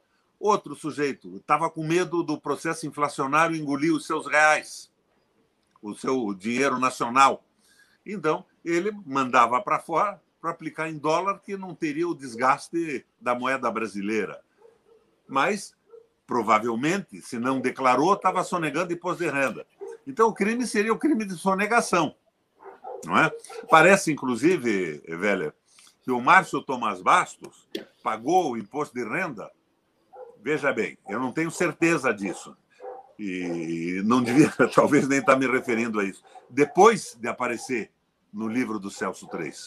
E o Celso III Senador, fez um livro dos remetentes acima de 150 mil dólares. É, se o senhor Os pequenininhos não é, apareceram. Se o senhor me permitir, nessa linha do tempo aí, eu, eu me lembro, eu fui pessoalmente ao gabinete do ministro da Justiça com as remessas dele, CC5, e ele me entregou, me mostrou na mesa ah, a declaração. Tinha mandado antes. Não, ele mostrou naquele momento a declaração de imposto de renda dele, tanto que eu nem escrevi a matéria. Isso não, ah. isso não foi público. Então, assim, então ele tinha pagado na remessa. Sim, no, no ano que remeteu, ele não declarou. E muita não gente há, nessa lista está há, nessa situação. Não há. Eu, e eu, eu, me lembro. E eu que votei no Barroso, espero que ele esteja nessa situação não, também. Não, sim, é, veja, é, é, é, isso não foi escrito, não foi uma matéria escrita. E quando eu vi a declaração de renda dele, com os valores todos lá, declarados e é, tributariamente é, taxados, eu não publiquei a matéria, porque não havia notícia, porque não havia crime. Simples. Claro. Ah, simples, uhum. é uma coisa óbvia. O Celso 3 aqui, só viu a entrevista, foi solar ele abordou da maneira corretíssima o que foi tudo, é, o que foi possível fazer, o que, em, em termos de tributário, isso é, gerou algum tipo de dinheiro para o Brasil e tal, que não foi feito em relação a crime. E mencionou, ele é o procurador, eu não sou, não sou da área de direito, eu sou jornalista, como o senhor sabe, mencionou a, a, a, a prescrição de quase, de quase tudo, porque é um, é, são dados de 92 a 98 a investigação dele. Só foi tornada pública em 2003 mas a investigação se refere a 10 anos anteriores. Uhum. É, Agora, eu, eu vejo uma conversa recorrente aí. Não havia crime porque não tinha lei da lavagem. Não, havia, havia crime, havia a origem do dinheiro. É, não, não, não há desculpa para não se aprofundar esse processo com um ponto de vista legalista, né? Nós, nós, temos que ir à frente e descobrir quem eram os verdadeiros ladrões. Agora, o, eu o Flávio. concordo com o senhor. Barroso podia dizer rapidamente: mandei, mandei, fiz uma remessa e paguei imposto de renda. A movimentação dos jornais. É. Isso. Eu, viu, viu, senador? Se há fato novo, é. justifica o movimento de jornalista atrás. Mas se o fato é velho, como esses aí, o que o senhor está dizendo aqui está muito claro. Há um documento não conhecido. O que essa pessoa está divulgando é um documento velho, surrado, que não, jornalisticamente não presta para nada. Agora, se tiver fato novo, sim. Vamos lá, vamos a eles. Cadê eles? Mas é, é um documento velho, surrado, que não foi suficientemente investigado. Né? Eu Mas, disse a você sim. que eu, na tribuna do Senado, ofereci para a imprensa esse documento por quatro ou cinco vezes. É. Ninguém quis saber disso. E os partidos não quiseram saber disso também. Havia um uhum. acordão. Então vamos para a tese do Celso 3 de novo. Era o acordo da governabilidade? Não sei. É, então por isso a pergunta, se não mudou mudaria antes, o que mudaria não, gente, agora? Ele está falando que não foi, qual ele tá é dizendo que não foi investigado, né? Que usaram o dinheiro. É muito importante saber isso. É. Bom, senador. E principalmente eu... desse documento que está no porão do Senado. Saber quem são os ladrões esse dinheiro voltou para o Brasil como investimento estrangeiro, minha filha. É, é, é. Um, uma coisa rigorosamente inaceitável. E eu acho Mas, é, que os é, ladrões de ontem, não ser uns que já morreram de velho, eu sou um sobrevivente desse processo, estou com 80 anos, são os mesmos de hoje. São os mesmos que se esforçaram para desmoralizar a política, eleger o Bolsonaro, essa barbaridade toda. Bom, Mas... senador, quero, eu, eu preciso agradecer é o senhor encerrar a entrevista. A de fora. Eu, eu gostaria preciso... que essa briga de blogs fosse superada por uma verificação nesses documentos de, dos Estados Unidos e a revelação honesta, séria e equilibrada de quem realmente meteu a mão e como voltou para comprar o Brasil. Foram 155 bilhões de dólares não foi dinheiro de gorjeta. É verdade, o senhor tem razão. Se é que existe algum documento, se é que existe, que não são esses, porque esses são velhos, aí eu concordo com o senhor. Concordo perfeitamente. Vamos aguardar, porque o Glauber Braga já, já entrou com o requerimento lá. Vamos ver se ele consegue abrir a tal da caixa preta, né? Aí, se houver fato novo, pode ter certeza, nós vamos falar aqui todo santo dia de Banestado. Não tem problema nenhum. Com, o que nós não vamos fazer é. é... Eu, eu, já, eu, eu, eu já vi que no documento do Celso 3 existem os alcolumbres. Eles vão revelar esse documento. Está lá no porão do Senado. Por que, que não mostra isso? É, exatamente. Agora, eu, eu concordo com você que a forma com que isso está sendo levado, as acusações, não, não, não tem de forma alguma também o meu agrado. Eu já uh, comuniquei isso mais de uma vez para o próprio Rômulo Maia, porque eu me afastei até um tempo daquele blog. Lá atrás eu dei uma entrevista há muito tempo, depois me afastei. É, por exemplo, eu não posso concordar com acusações pesadas contra o Adidamu, por exemplo, que me parece, por todos os títulos, pelo seu comportamento, sujeito seríssimo. De repente, não, é traidor disso, traidor daquilo. Eu acho que vamos aí a um exagero. É que é a espetacularização do jornalismo. Eu não concordo com isso.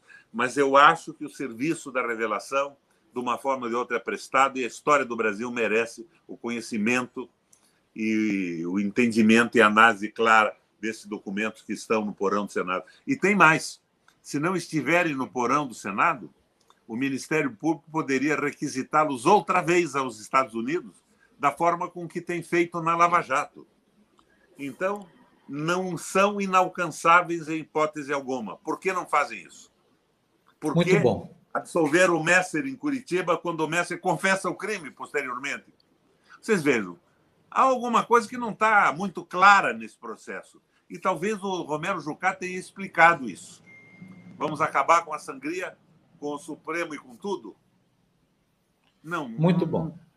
É vale isso mesmo. Tem, uma, tem um ambiente. Sempre vale a pena no Brasil repassar o passado, porque tem muita coisa sempre embaixo do tapete. Senador, mas eu preciso encerrar a nossa entrevista, porque eu tenho um outro entrevistado que já está aqui esperando. Obrigado ao senhor por nos atender.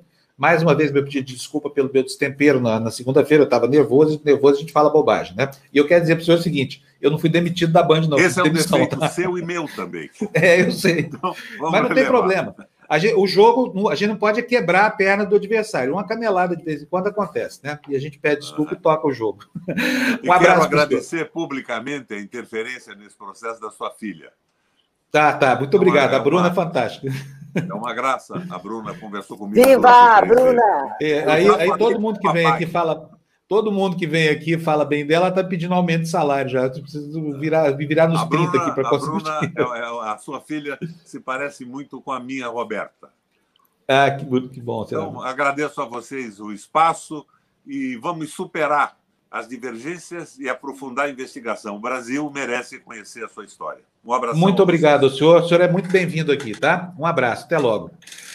Então, gente, olha aí, ficou claro, né? Rômulo Maia não tem documento novo nenhum. Esse documento que ele divulgou é velho pra caramba e o senador acha impróprio e inadequado denunciar a gente como esse, esse bandido do Rômulo Maia tem feito com o Barroso. Agora, vocês podem não gostar do Barroso, ninguém tem obrigação de gostar das vezes pessoas. Eu gosto muito, achei ele um cara correto e tudo mais. O fato dele estar lá na relação do Banestado não significa nem nenhum momento um ato de desonestidade, nem nada disso, até porque tem muita gente ali que não, que não cometeu jamais um ato de desonestidade, apenas usou um instrumento legal, que era o único caminho para trazer dinheiro de volta para o, o Brasil, dinheiro que estava do exterior, tá? Naquele tempo. Então, aqui na TV Democracia, esse negócio de, de acabar com reputação por causa de, de, de ideologia, guerra política, essa coisa toda, uh -uh. esse Rômulo Maia é mais um bolsominion. O que ele quer é atacar a gente que está na esquerda. Atacou Leonardo Atucha, atacou Luiz Nassif, sai por aí atacando tudo. É um carniceiro da internet, é um vagabundo da internet. Isso é que é. Rômulo Maia, um picareta que lá da Suíça está cumprindo ordens do bolsonarismo. Gente, vou tocar aqui com a entrevista agora, um tema mais ameno, mais sereno e tudo mais. Vou colocar aqui o doutor Marcelo Neves, professor Marcelo Neves. Tudo bem, professor? Uh, Desculpa. Vamos pedir like. Vamos pedir Vamos like. Vamos agradecer. Né? Desculpa, Marcelo. Deixa... É, Miguel Milê. A Janaína também mandou para a gente cinco reais. E vamos agradecer os likes todos. E Miguel Milê é novo membro do, do nosso canal. Muito obrigada, gente. Muito obrigado. Bom, Marcelo Neri, da, da, da FGV já está aqui no nosso quadro. Primeiro, quero dar bom dia para ele, dar as boas-vindas aqui. Obrigado por ter aceitado o nosso convite. E o que, que é que vai, o que, que é que nós vamos é, conversar com ele? Marcelo Neto, doutor em economia pela Universidade de Princeton, diretor da FGV Social, professor da, da FGV, foi presidente do IPEA, né? secretário executivo do Conselhão, enfim, ele é uma fonte para a gente falar aqui sobre, sobre conjuntura e, e política, essa coisa toda. Professor, bem-vindo, obrigado pela sua presença aqui. Eu vi que o senhor estava acompanhando a entrevista lá, não é sempre assim, não, tá? Aqui a gente, a gente é civilizado, tá? Não somos só bugios aqui nesse, nesse lugar. É, bom, eu quero começar perguntando para o senhor sobre, sobre é, o equilíbrio fiscal brasileiro. Muitas vezes o equilíbrio fiscal tem sido usado como arma de, de, de de digamos assim, de, de preservação da nossa liquidez, em benefício do próprio país, muitas vezes tem sido utilizado como arma contra a adoção de certas políticas sociais. E o que está acontecendo agora no governo revela, em parte, assim, um duelo entre essas duas formas de, de utilização. Eu gostaria de saber do senhor é, como é que o senhor vê essa polêmica toda sobre é, o programa social que o Bolsonaro quer fazer, Bolsa Verde Amarela, sei lá como é que chama isso, e, e o fato de não estarem conseguindo sequer enquadrar isso na proposta de lei orçamentária para o ano que vem. Bom dia para o senhor. Bom dia, Fábio. Acho que é uma excelente pergunta. É, na verdade, envolve esse dilema, esse debate de política pública. De um lado, existe essa restrição fiscal, teto de gastos, uma série de expedientes de regras que, que desempenham seu papel, se bem aplicadas. E, por outro, estamos no meio de uma pandemia, temos um país com muita desigualdade e é preciso ter uma política social ativa. Então, é, esse debate reflete esses dois lados da moeda. É, eu acho que é, existe uma série de armadilhas é, que o, o debate está tá entrando. É, de alguma forma, por exemplo, você consegue mudar. Você tem duas discussões agora presentes em política social. De um lado, a extensão do auxílio emergencial, e de outro, a instituição de um novo programa social que substituiria o Bolsa Família, chamado Renda Brasil, é uma discussão mais de curto prazo e uma discussão de longo prazo. A primeira discussão do auxílio emergencial, ela, ela não envolve o teto de gastos, a gente está no regime fiscal é, de, de guerra, por assim dizer, ou de emergência, é, e, na verdade, o, o, governo federal ele consegue estender o benefício do auxílio emergencial. Foi um auxílio bastante generoso. A gente lançou uma pesquisa semana passada que mostra que 13,1 milhões de pessoas saíram da pobreza apesar da pandemia. É uma queda espetacular de pobreza ocorrida nesse, é, nesse período, quando você esperaria um aumento de pobreza. Cerca de 20,5 milhões de pessoas entraram num grupo do meio, é quase meia população argentina. Agora, isso exige 50 bilhões mensais do jeito que está instituído. Então, o que eu acho que esse debate é muito importante, mas que a gente tem que achar um caminho do meio, tanto no curto prazo, no sentido de dosar o valor dos benefícios, de forma que a gente respeite minimamente a restrição orçamentária, e de outro, essa transição em relação ao, é, ao, que será a política social, esse Bolsa Família 2.0, o que, que vem a seguir. E, é, e lembrando que, como vocês bem sabem, estamos em período eleitoral, tecnicamente falando, e essas discussões são sempre mais presentes, em particular em tempos de pandemia. Quem pergunta? Posso? Blay. por favor, Blay. É, Marcelo, é, é, o seguinte: é, uma dívida pública que alcançou 86,5% do, do PIB em julho, sob efeito da pandemia, é verdade, mas é, são duas perguntas. A primeira é: 86,5%, isso é suportável para a economia no, no, médio prazo? E, em segundo lugar, Renda Brasil aparentemente pode ficar uh, de fora da proposta de orçamento para 2021. Uh, eh, vai se tornar o quê, então? Vai se tornar exclusivamente um programa, um programa eleitoreiro para 2022? Essa é uma, é uma excelente pergunta. É, o problema é que a gente não está no só 86,5%, é a foto atual, mas já as despesas contratadas, etc., a gente vai chegar a 100% do PIB, é, e que é um nível relativamente alto, isso gera custos para, é, vamos dizer, a taxa de juros, de alguma forma, que está no nível baixo, historicamente falando, ela vai subir, coisas que atrapalham o crescimento da economia a prazo mais longo. Então, a gente precisa ponderar esses dois lados. A pandemia exigiu um gasto social extraordinário, esse gasto foi feito, talvez de uma maneira assim é, muito generosa. A gente não incorreu no, no, no, a gente correu em pouco deixar no erro de deixar a gente para trás. A gente aumentou o gasto, o gasto fiscal. Agora, tem a outra discussão, que é a discussão da nova política social, que ela entra no teto dos gastos, ao contrário de, de educação e saúde, até na, na reforma do Fundeb, na votação do Fundeb, o governo tentou inserir uma parte do Renda Brasil como despesa de educação para tentar fugir desse teto. É, então, esse é um pouco o dilema. Você tem amarras institucionais que represam essa mudança do Renda Brasil, essa instituição do Renda Brasil. Eu acho que é uma, algumas mudanças fazem sentido, obviamente a gente tem que olhar com lupa nos detalhes, essa, ainda não foi, é, mas me parece que é mais ou menos uma, uma expansão do Bolsa Família. Agora, o diabo mora nos detalhes. Pergunta? Ô, professor, é, eu fico meio confuso, senhor me desculpe. Eu moro aqui em Brasília, acompanho política e economia há muitos anos. Eu estava um, há três semanas discutindo reforma tributária. Aí esse assunto já não existe mais, agora nós estamos falando em programas sociais, em prorrogação de programas sociais. Isso não configura uma, uma falta de foco, de objeto, de programa, ou até mesmo de convicção de, é, desse, desse, dessa gestão? É, eu acho que a gente devia discutir essas coisas todas de uma maneira mais integrada. Isso está faltando no debate. O que acontece é que a, proposta orçamentária tem que ser enviada para o Congresso e a gente já está. Eu acho que o que tem acontecido sim é que as propostas, como foi no caso do Fundeb, estão sendo enviadas aos 46, 47 minutos do segundo tempo, já na prorrogação. Então a gente não faz o bom, o bom debate, a gente está precisando debater.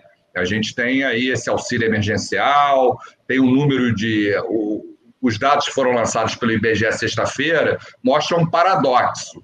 Lá, sexta-feira, saiu só os dados de mercado de trabalho.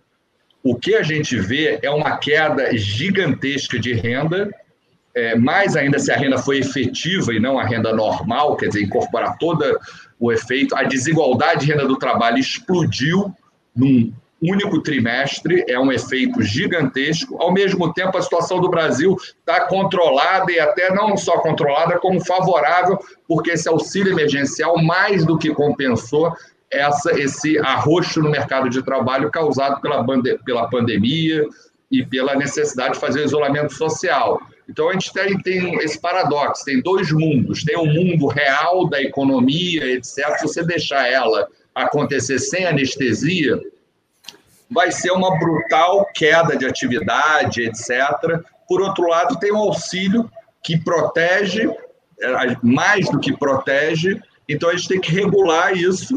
Só que o debate não é simples, porque, vamos dizer, o governo federal, se ele quiser dosar mais esse auxílio emergencial, ele vai ter que passar pelo Congresso. Isso é uma pauta, como vocês sabem, delicada.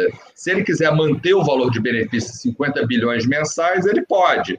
Então tem o, o, o, Bolsa, o, o Renda Brasil está debaixo do teto de gastos. Então, o governo, no certo sentido, está numa certa armadilha que ele mesmo é, reforçou quando ele faz um auxílio generoso, etc., e discute Renda Brasil ao mesmo tempo, esse eu acho que vocês têm um ponto, talvez não seja a maneira mais correta você está é, você, você tá fazendo uma discussão de longo prazo. O problema do Brasil, lá na crise de 2008, 2009, não foi reação imediata, como não foi o problema agora, apesar de um certo retardo. O Brasil inventou esse auxílio emergencial, etc. O problema é como é que você leva ele para frente, transformar. A crise exige uma medida transitória bem feita. E, e, e, e, a gente tem que tomar cuidado para não transformar isso em gastos permanentes, deixar o ciclo eleitoral é, gerar despesas permanentes. Isso eu acho que seria o pior dos mundos. Uh, Marcelo, o, o fato de, uh, de se aumentar o, o nível de imposto sobre os ricos, sobre os milionários brasileiros, em benefício dos, dos pobres é, para uma melhor distribuição, não resolveria esse tipo de problema? É sempre o um cobertor curto, mas sem dúvida o Brasil tem um espaço gigantesco para tornar a política pública, a política fiscal, a, fazer a reforma tributária, tornar os impostos mais progressivos, taxar os mais ricos, isso tem um espaço, mas o Brasil também já tem uma carga tributária relativamente alta, mal feita, quer dizer, o problema da reforma tributária é, de alguma forma, melhorar a qualidade dos, dos impostos e, de alguma forma, permitir é, lidar com, essa, com essa, esse estrangulamento fiscal. Agora, é, você tem que fazer isso com inteligência, esse processo de, de, de, carga tributária. Eu acho que tem espaço, mas eu acho que o debate está, por, por exemplo, se fala muito em renda mínima, é, renda básica universal, está muito presente. Se você, por exemplo, der 250 reais por brasileiro, muitos propõem isso, dá para todos os brasileiros, esse programa vai ser 19 vezes mais caro, falando 1.900% mais caro, do que um programa mais totalmente focalizado, que seria na linha mais do Bolsa Família. Então, eu acho que o debate está indo muito de zero a 1.900. Assim, é, é, uma, é, é uma distância grande, a gente tem que achar esse caminho do meio.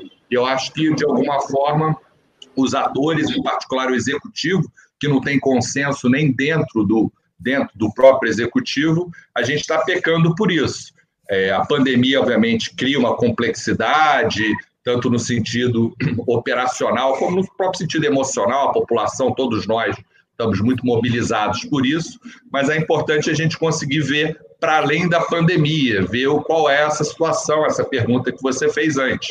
Será que é, 90% do PIB, 100% do PIB é sustentável? Se for por conta de uma pandemia, sim. Agora, se a gente tiver essa tendência de aumentar o gasto, agora, é, é, é, é preciso discutir essa reforma tributária, mas é, é, você levantar mais 1%, 2% do PIB de gasto fiscal é um exercício difícil. Os tributaristas estão suando a camisa para fazer uma aposta de mais um e dois. Não dá para pensar o que o céu é o limite. Assim, a gente tem de fato, a carga tributária no Brasil já é alta, ela é mal feita, então tem que melhorar, ampliar talvez um pouco, mas isso não é um ponto pacífico na, na sociedade brasileira. Mais carga tributária, CPMF e coisas desse tipo. Né?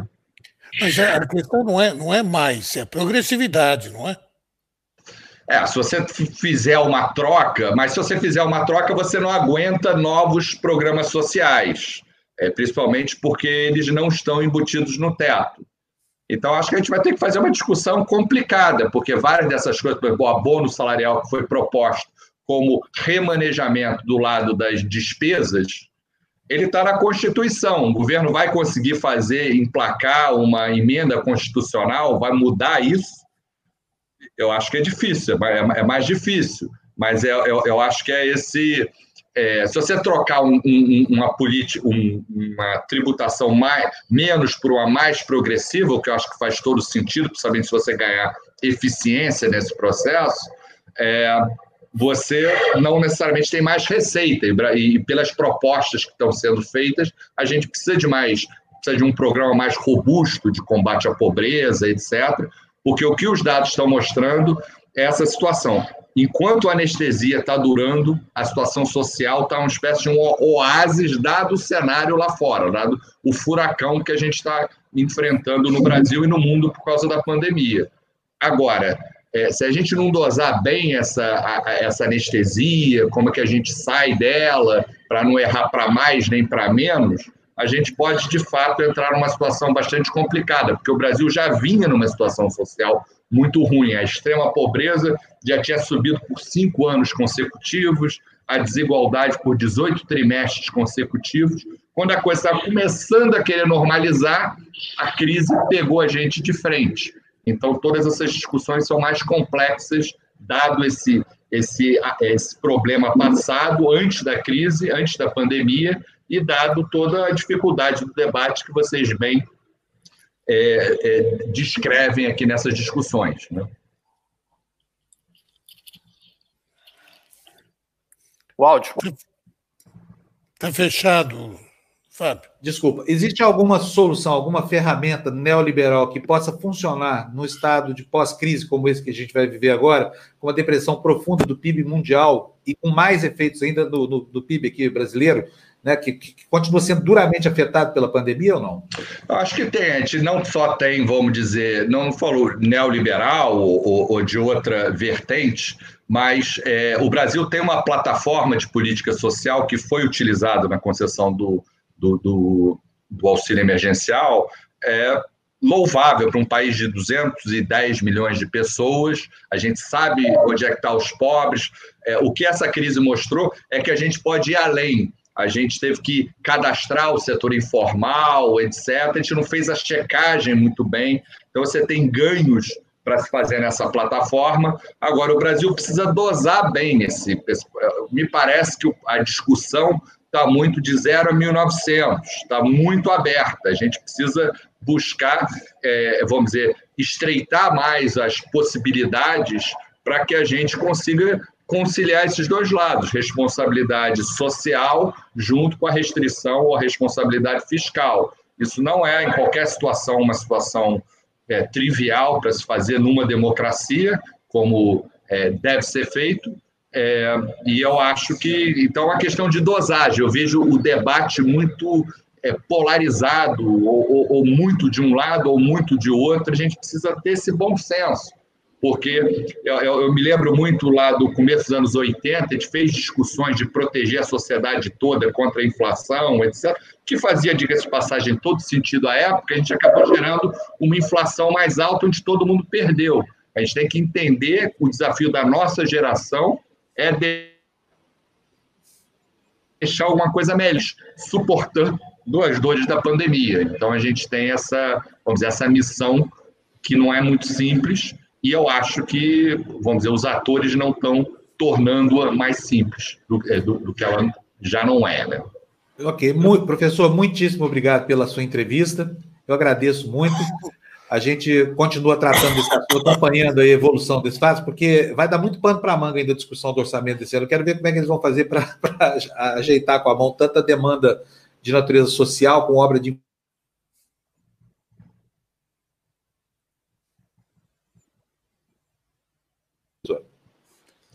Muito obrigado. Obrigado, até logo, professor. Bom, gente, vou trazer para a nossa live agora um amigo meu, trabalhou comigo durante muito tempo, vocês vão adorar essa entrevista aqui, hein? Olha quem que é, ó, Luiz Nassif. Oi, Nassif, tudo bem? Olá. Tudo bom, Nassif? Quanto tempo, hein? Nassif? O microfone, o microfone, seu microfone está desligado. Nassif, espera lá, vamos pedir like eu vou aproveitar para dizer que eu, tenho, eu admiro muito o teu trabalho mesmo e acompanho. É lógico, vamos pedir like, like, né? Vamos like aí, ó. O Nassif eu não vejo desde que ele é, saiu da Band, faz muito tempo isso. Faz muito tempo, o tempo que se fazia bom jornalismo. Pois é. Nassif, e aí? Estou abismado de ver essa história da censura do BTG. Assim, o que, que, é isso? Como assim o juiz a dizer que, que matéria de jornalismo não pode, não pode dar prejuízo para a banca? Que história é essa? Fala sério. É inacreditável. E tem, tem uma, uma, razão oculta atrás disso aí. Né? O, o, o, que o BTG coloca é que ele é uma empresa de capital aberto, logo os artigos poderiam prejudicar o BTG. Mas quando os artigos saíram, originalmente não teve nenhum, nenhuma oscilação em cotações do BTG. O que, a preocupação dele é de outra ordem. Se tem uma mina de ouro que surgiu nos últimos anos, principalmente em área pública, que é a questão do uso dos grandes bancos de dados públicos que vale uma, um dinheiro preto, mas o que, que acontece? O, o, como tem pouco conhecimento sobre isso, fica fácil você montar negócios entre organizações que exploram essas bases de dados e os gestores públicos, e de uma forma disseminada. Aí, então, é, por exemplo, vamos pegar um caso. Quem que usa essas bases de dados? Você tem uma empresa, Nelway. Nelway é um dos primeiros, é, uma das primeiras é, empresas brasileiras que atingiram a marca de mais de um bilhão de reais de capital, justamente trabalhando nessas bases de dados. Então ela consegue, ela vem na prefeitura de São Paulo com Dória e consegue e consegue é, toda a base de dados de todos os funcionários da prefeitura e monta um contrato com Dória que pelo qual fica parecendo que ela que, que pagou a prefeitura com trabalhos para organizar a base de dados da prefeitura. Você pega o Serra lá atrás, ele, ou seja, recebeu de graça toda a base de dados de funcionários da prefeitura, vale ouro, e disse que, na verdade, ela que prestou o serviço para a prefeitura organizando a base de dados. O Serra lá atrás, ele pegou ah, todo o CADIM estadual, o cadastro de inadimplente, entregou para a Serasa Experian. Nós tivemos aí um período 2013 com uma corregedora do Tribunal Superior Eleitoral tentou passar toda a base de dados do eleitorado para a Experian. Mas daí foi, foram alertados a tempo e recuaram. Então, por que, que se faz esse jogo? Porque você não tem informações sobre a exploração dessas bases de dados. E aqui, no caso, houve uma licitação em São Paulo, aqui da Zona Azul, que foi claramente direcionada para, para Estapar, que é um estacionamento controlado pela Lipar, que é o BTG. O BTG. O que, que eles fizeram? Eles montaram uma, uma, uma licitação, o Mauro Ricardo, Mauro Ricardo, conhecido nosso aí, né? já trabalhou com o Serra, com a Aécio, com o Beto Richa, com aquele rapaz lá de Goiás, é, é conhecido, é conhecido. Montou uma licitação dirigida para, para a Liparc, a Estapar. O Marconi Perillo, é isso? Marconi Perillo também, isso. Você vê, todas as pessoas para quem ele trabalhou. Era uma, era uma licitação de cartas marcadas para, para Estapar, que era do grupo pactual. Qual que é o ponto, era o ponto central? Quando você vai fazer uma concessão, você estima o fluxo de faturamento daquela concessão, estima os gastos que a empresa vai ter no período, e a partir daí você coloca o valor de outorga é, proporcional. O que eles fizeram foi estimar só os gastos, é, só a receita com a venda de cartão eletrônico. Daí você tem um outro ponto que são as receitas acessórias, aquilo que a companhia pode é, lucrar adicionalmente explorando aquela base. E daí você descobre o seguinte, que é, a Zona Azul tem 3 milhões e meio de cartões de créditos que ficariam permanentes com, com é, a Estapar, que é ligada ao BTG. Então, só para dar um exemplo, você tem um banco Inter, lá de Belo Horizonte, que com a base de 3 milhões de, de associados lá, ele fizeram um aporte de capital de 11 bilhões para ele. Então, digamos, o valor da receita acessória é muito maior do que o valor esperado aí com a receita principal, supostamente principal, que era a receita de venda de cartões eletrônicos. Isso aí vai para o vai Tribunal de Contas do município. O tribunal faz um trabalho, os técnicos, muito bom, mostrando todas essas inconsistências e mostrando o prejuízo que a prefeitura teria, a não realização de, de lucro, de receita, ignorando esses aspectos acessórios. Fala em direcionamento da licitação. Daí volta para a prefeitura. A prefeitura faz umas mudanças, mudanças cosméticas e, de repente, surpreendentemente, o presidente do Tribunal de Contas do município muda o seu voto, muda o seu voto e, e autoriza, e autoriza essa licitação. Daí eu comecei a escrever, mostrei todas as irregularidades que estavam por trás, com base nas informações do Tribunal de Contas do município, e o Ministério Público, o procurador aqui do Ministério Público Estadual entrou com uma ação na Justiça para impedir essa licitação. Está correndo essa ação. Então, no fundo, o que o BTG quer é, é que se apague da, da, da, internet as explicações sobre o grande negócio aí do, do, dos bancos de dados, para não informar aí gestores públicos, para não cair nesse jogo aí de entregar, entregando patrimônio público. Mas você vê, Prefeituras quebradas, estados quebrados, União quebrada, de repente você tem uma forma de fazer dinheiro para a prefeitura, para estados e União, que é negociar essas grandes bases de dados públicos. Eles entregam de graça, de graça não, tem alguns negócios aí que você não entende por trás, para essas grandes empresas. Os jornais não entram. O BTG é um, é um grande candidato aí a aportar recursos de jornais, que nem ele fez com a UOL, que nem ele fez com, com a Abril. A justiça é complicada. O BTG tem muita influência na justiça, grandes escritórios de advocacia. Então, resta, digamos, o jornalismo contra-hegemônico fazer, dar esse tipo de informação. E vem o juiz e veta. É complicado, é complicado, né? Um jogo terrível aí que, de desinformação. Luiz, inclusive porque isso daí pode criar um precedente grave. Sim, você poderia. Não, é só um, um, é só um pitaco. Né? Isso pode criar um precedente gravíssimo, né? Porque a partir desta censura pode Claro. Né? captar a verdade, né? Claro. Mas aí. É. Você. Não, é só para você ler aí os trechos mais exóticos da sentença, para todo mundo estar tá acompanhando a gente, sabe? Eu, eu não estou com ela à mão aqui, mas ele, ele, ele, ele fala, ele, ele, chama, ele chama as reportagens de levianas, de levianas. O BTG usa um conjunto de expedientes e fala: não, o BTG não tem controle sobre a Estapar. É, não, quem tem o controle sobre a Estapar são sócios controladores do BTG. Ou seja, o mesmo sócio que controla o BTG controla a Estapar. Então, eles fazem aquele jogo, aquele jogo de, de cena. E o juiz, o juiz entrou em todas aí. Né? E é interessante que a sede do BTG é São Paulo, a minha sede é São Paulo, e eles entram no Rio de Janeiro. Por que isso? Se entrasse São Paulo, o Tribunal de Justiça ia ver que as denúncias acabaram alimentando aí uma ação do Tribunal de Contas, do, do Ministério Público Estadual. Né? Esse é o ponto. Então é, então é, complicado esse jogo, esse jogo aí de.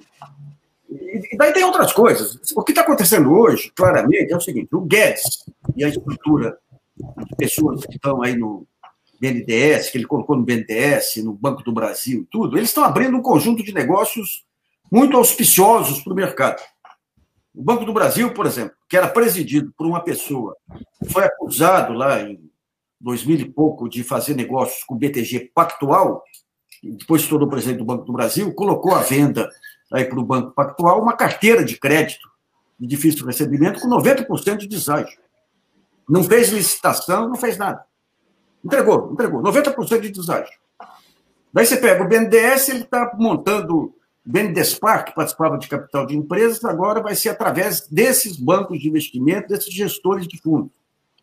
A privatização das subsidiárias estatais está abrindo um, um oceano de oportunidades. Então, no fundo, que a segunda intenção aí dessa, dessa ação foi me intimidar para não voltar mostrando esses negócios aí, dos quais o maior beneficiário até agora tem sido, tem sido o BTG. Né? E você, como é que está juridicamente? Vocês recorreram agora e. Só, só, só atualizando, porque acabou é, de sair a informação hoje, né? É. é, é, é nós já estava, eu já estava sendo vítima aqui de um chamado lawfare aí do Poder Judiciário do Rio e de São Paulo, um conjunto de ações sincronizadas aí, bloqueando contas, inclusive conta pessoal, conta conjunta, com família e tudo. Então, nós já estávamos preparados para entrar com uma, uma DIN no Supremo Tribunal Federal, para o Supremo, pro Supremo, pro Supremo é, definir esse, essa questão, essa questão da, do papel da imprensa. Porque você tem, veja bem, lá atrás, quando acabaram com a lei de imprensa, você não deixou parâmetro nenhum uhum. para esses casos de reparação. Você tem direito de resposta, tem um conjunto de coisas. E agora você tem uma guerra contra fake news. Então você dá para o juiz, principalmente para o juiz que é alinhado politicamente, poder de vida ou de morte. Basta você pegar fulano, equiparar a fake news, não precisa comprovar, porque a, sentença lá é, é muito da, da, convicção do juiz, então vem aquele conjunto de ações para te esmagar. Nós preparamos aí um, um trabalho com base no, no, no, nos tratados de, de do Pacto de, da Costa Rica, aí considerando a informação como um dos direitos, o direito à informação como um dos direitos fundamentais, o Leo Streck preparou um parecer que foi para, a OAB, para o Conselho de Constituição e Justiça da OAB, foi aprovado, e nós estamos entrando, estávamos já entrando com uma, essa ação junto ao Supremo, com a OAB, a BI e tudo, é uma ação genérica, genérica de proteção, impedir bloqueio de contas de jornalistas, impedir qualquer tipo de ação que inviabilize a atuação do, do jornalismo. Isso está caminhando. Agora, surge o BTG agora com esse caso, nós estamos fazendo agora uma, uma, uma reclamação junto ao, ao STF. Sim. A BI está entrando também, junto, tem outras organizações que estão entrando, o Instituto Vladimir Herzog, né? Mas... Ô, Nassif, eu tenho só uma dúvida. Na inicial deles, é, eles não pedem nada, é, ou seja, relacionam possível calúnia, injúria, difamação, nada. Só querem a censura mesmo. Não, não, eles, eles jogam também com uma ação, uma ação de reparação aí. Com uma... Eles fazem mais, eles, eles entram, eles processam também o, o provedor, o, o, serviço que a gente tinha lá para, colocar na, na internet, para intimidar esse pessoal e considerar a gente como cliente tóxico. Uhum. Então é um jogo, é um jogo pesado. Agora é um jogo que é, é utilizado agora é, por essas empresas, tudo por interesses econômicos, e que então, são sujeitos a todos os sites independentes. Né? Lá atrás, quando o Aires Brito ele montou um conselho para discutir liberdade de imprensa, quem que tinha lá? A NJ, é, a ANP, eu fui até ele, depois até, até a, até a Carmen Lúcia também, falando, gente, você tem formas novas de jornalismo, tão ou, é, ou mais ou mais legítimos aí que esse jornalismo que se pratica hoje, que é muito mais vulnerável a esse tipo de, de, de represália. Porque se tem condenações que nem arranham grandes empresas e podem destruir uhum. pequenas empresas. E daí ficaram de incluir, de, mas não, estava aquela fase brava da Lava Jato, então qualquer tipo de, de contradiscurso aí era, era, era, bloqueado. Né? Interditado. É, interditado. E, e você tem algumas entidades aí, supostamente de defesa do, da liberdade de imprensa, que só atuam, digamos, para o seu grupo. A Brage, a Brage é típico disso. Né? A grande defesa que você tem de princípios é o seguinte: quando eu, eu reconheço os direitos de quem não é da minha turma. O que o Sobral Pinto fez quando defendia Luiz Carlos Prestes e tudo. Né? Mas aqui no Brasil os princípios são muito difusos, né? são muito. Não, não tem convicções claras, né? Não tem é. convicções claras. Difuso e confuso. Difuso e confuso. Fala, Blay. Olá, Nassif, tudo bem? Tudo bom, Vlad? Tudo bem. Mas, opa. Uh, Nassif, eu queria saber, o, o, a sua conta pessoal foi bloqueada? Não só a minha conta pessoal, como a minha conta conjunta com a minha esposa. Está bloqueada. E aí, Nassif, como é que você está fazendo para fazer o supermercado, pagar empregado, essa coisa toda? Comprovamos, comprovamos com, perante o juiz aí que, que era uma conta pessoal, onde eu recebo aí minha, eu, minha previdência aí, minha esposa recebe o salário dela, foi comprovado, e o juiz, ele daí senta, daí coloca na, na, na gaveta e fica esperando. Fica esperando. Sobre, sobre que alegação? Você vê só, foi, nós publicamos um, um, um artigo sobre Lava Jato, e eu fiz, uma, eu fiz uma montagem de fotos, e por engano coloquei um homônimo, uma pessoa homônima, no meio de um conjunto de fotos, que eu acho que nem poucas pessoas perceberam. Né? Quando nós subimos, nós trocamos aquela foto. Daí chega o cara, o cara evangélico, bolsonarista, faz um drama, diz que a mãe passou mal. Não é, não é verdade. E, e, e, o juiz vem com uma, com uma condenação é que hoje está em 30 mil reais e manda bloquear a conta. Agora, veja só o outro caso. Aquela deputada, como é que chama, que, que, que trabalhou na Veja, lá na, na TV Veja, a Joyce. Joyce, Joyce Hasselman. A Joyce fez uma campanha contra minha filha, por uma questão de homônimo também. Uma menina que chamava Luísa Nassif, alguma coisa lá em Washington, fez uma manifestação contra o Moro, até uma manifestação civilizada. Ela colocou um milhão de seguidores atrás da minha filha. A minha filha entrou com ação. A ação que minha filha ganhou é metade do valor que eu fui condenado por causa de uma foto. E até hoje não recebeu. Então é evidente que você tem um viés, um viés no judiciário e por que esse viés? Outro dia eu recebi um outro, terceiro bloqueio de contas, que já foi anunciado no Tribunal de Justiça do Rio de Janeiro, porque eu teria difamado Eduardo Cunha. Vê se é possível. Nossa, difamar Eduardo Cunha é elogiar. Então, Como pode difamar um bandido desse? O que você chamou não, ele? Aí, o, o, o, a mãe dele? O que foi que você fez com ele? Diz que eu equiparei ele a sonegador. Eu falei, pô, sonegador que tinha que me processar. Sonegador é sonegador tributário. Tem razão, é isso mesmo. Ô, Nassif, deixa eu te perguntar agora. Como é que está impactando a sua vida pessoal? Como é que você está tocando sua vida, seus negócios, essa coisa toda? Como é que você está vivendo depois dessa enxurrada de, de, de, ações contra você, hein? Ué, parte estamos levantando empréstimos, é, parte de, eu, tenho, eu sou casado com uma guerreira aqui também, sabe, que enfrentou o Bolsonaro, naquele caso dos desaparecidos, uma procuradora da República, companheira até, até debaixo d'água aqui, né? Então, estamos levando aqui, daqui, dali, tem um crowdfunding daqui, o outro dali, né? Mas. É... Horror, né? Você está tá vendo, tá vendo, quer dizer, você está passando uma barra, eu presumo que seja uma barra pesada, pessoa privada de movimentar a sua conta, privada de faturar, privada de dizer o que pensa. É, você deve estar passando uma horrorosa. Faculdade de filho que se atrasa, né? O filho. É complicado, né? É um jogo. É um jogo terrível. E, e por que esse negócio? Vamos pegar agora as razões. O Rio, andei, andei criticando lá Luiz Reiter, os tribunais do Rio de Janeiro, lá, ele entrou com uma ação contra mim, e daí surge as ações que vão pintando, você vai. Os juízes aí vão apimentando, né? Aqui em São Paulo, eu sou crítico em relação ao Tribunal de Justiça aqui de São Paulo, aquela prisão da, do pessoal do, do movimento sem teto do centro aqui, que foi um absurdo. Pessoas que em qualquer outro país seriam candidatas a Nobel da Paz. Aqui são criminalizadas. Né?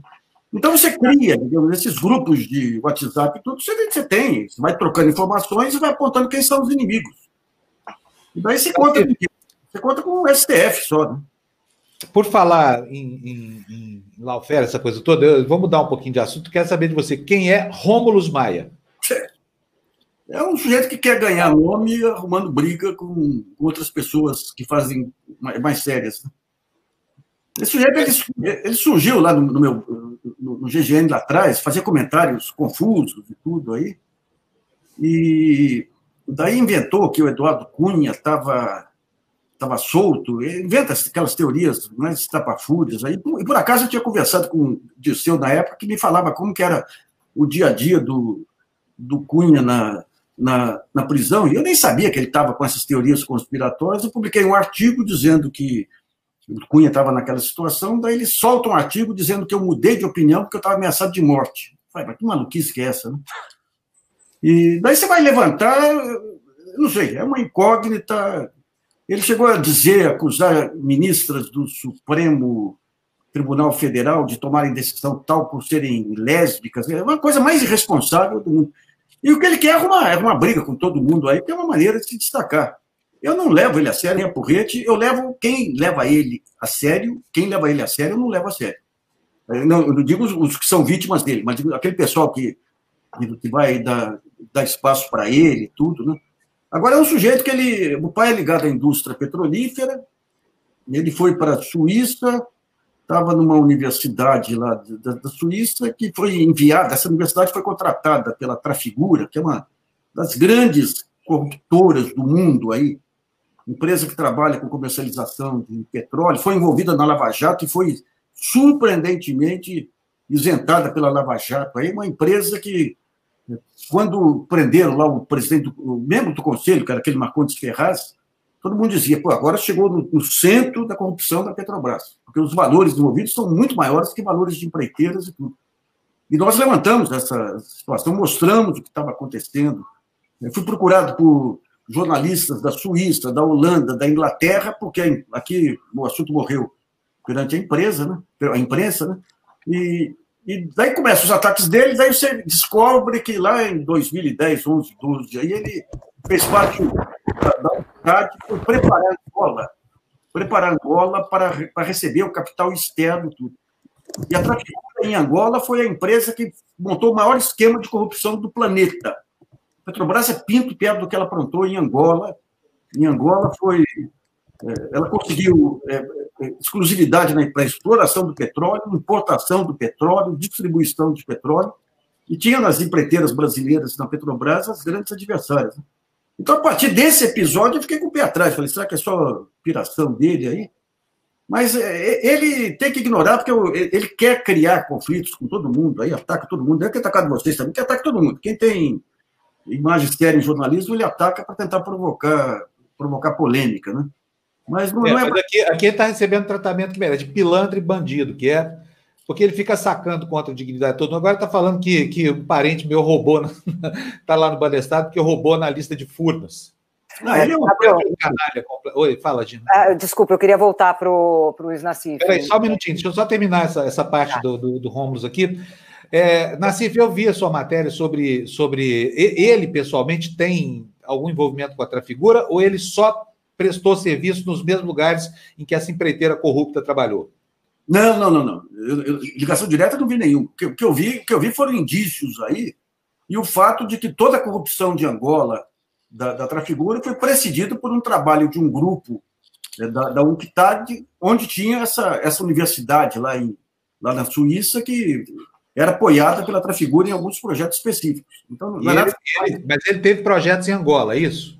É, ele fez parte do grupo, do grupo que foi ajudar a Angola a preparar o arcabouço jurídico, legal e tudo para receber para receber as grandes multinacionais. E é em cima disso que entra a Trafigura lá. E ele tinha também um parceiro, ele tinha um parceiro também aí, que era um jornalista brasileiro que trabalhava numa rádio de Angola, que servia ao presidente de Angola. Então você vai juntando aqueles pontos todos aí, porque é muito estranho, os ataques que ele fazia aí ao Paulo Pimenta, ao ao, ao Badidamus. Badidamus. É muito estranho, rapaz. Ou, ali, ou é uma fixação que ele tem lá, que eu não sei qual, qual é aí, mas era muito estranho, porque ele vinha em cima das pessoas que estavam aprofundando as investigações e começava um trabalho de desmoralização e de teorias conspiratórias das mais malucas aí, né? Muito bem. Fala, Gina. É, Luiz, eu queria saber, uh, eu estou chocada, sinceramente, não só eu, como muitas pessoas estão chocadas com o que está acontecendo com você. Como é que está sendo o, o, o, vamos dizer assim, a solidariedade, o apoio da imprensa brasileira em relação a, ao que está acontecendo com você? Tem apoio ou simplesmente só não. sites independentes? Como é que está sendo isso? Silêncio, silêncio absoluto, né? Ah. Silêncio absoluto. Gravíssimo. É, você pega, vamos pegar um caso, a Brage, a Brage, que é a Associação Brasileira de Jornalismo Investigativo. Tempos atrás, eu fiz um comentário chamando o Wilson Witts de genocida. Ele, para me intimidar, ele entra com uma denúncia junto à polícia. Vem aqui em casa dois policiais, aí do, eu tinha que ser ouvido de São Paulo.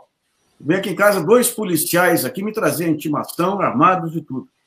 Daí a Brage, me liga alguém da Brage lá, querendo todos os dados. Aí eu até me, eu me espantei, porque eu, eu era crítico, sou crítico em relação à Brage. Falei, uai, será que eles estão finalmente descobrindo que os valores são mais relevantes que os casos pessoais, mas era uma funcionária da Brage que não sabia, daí quando chega na Brage, bloqueia.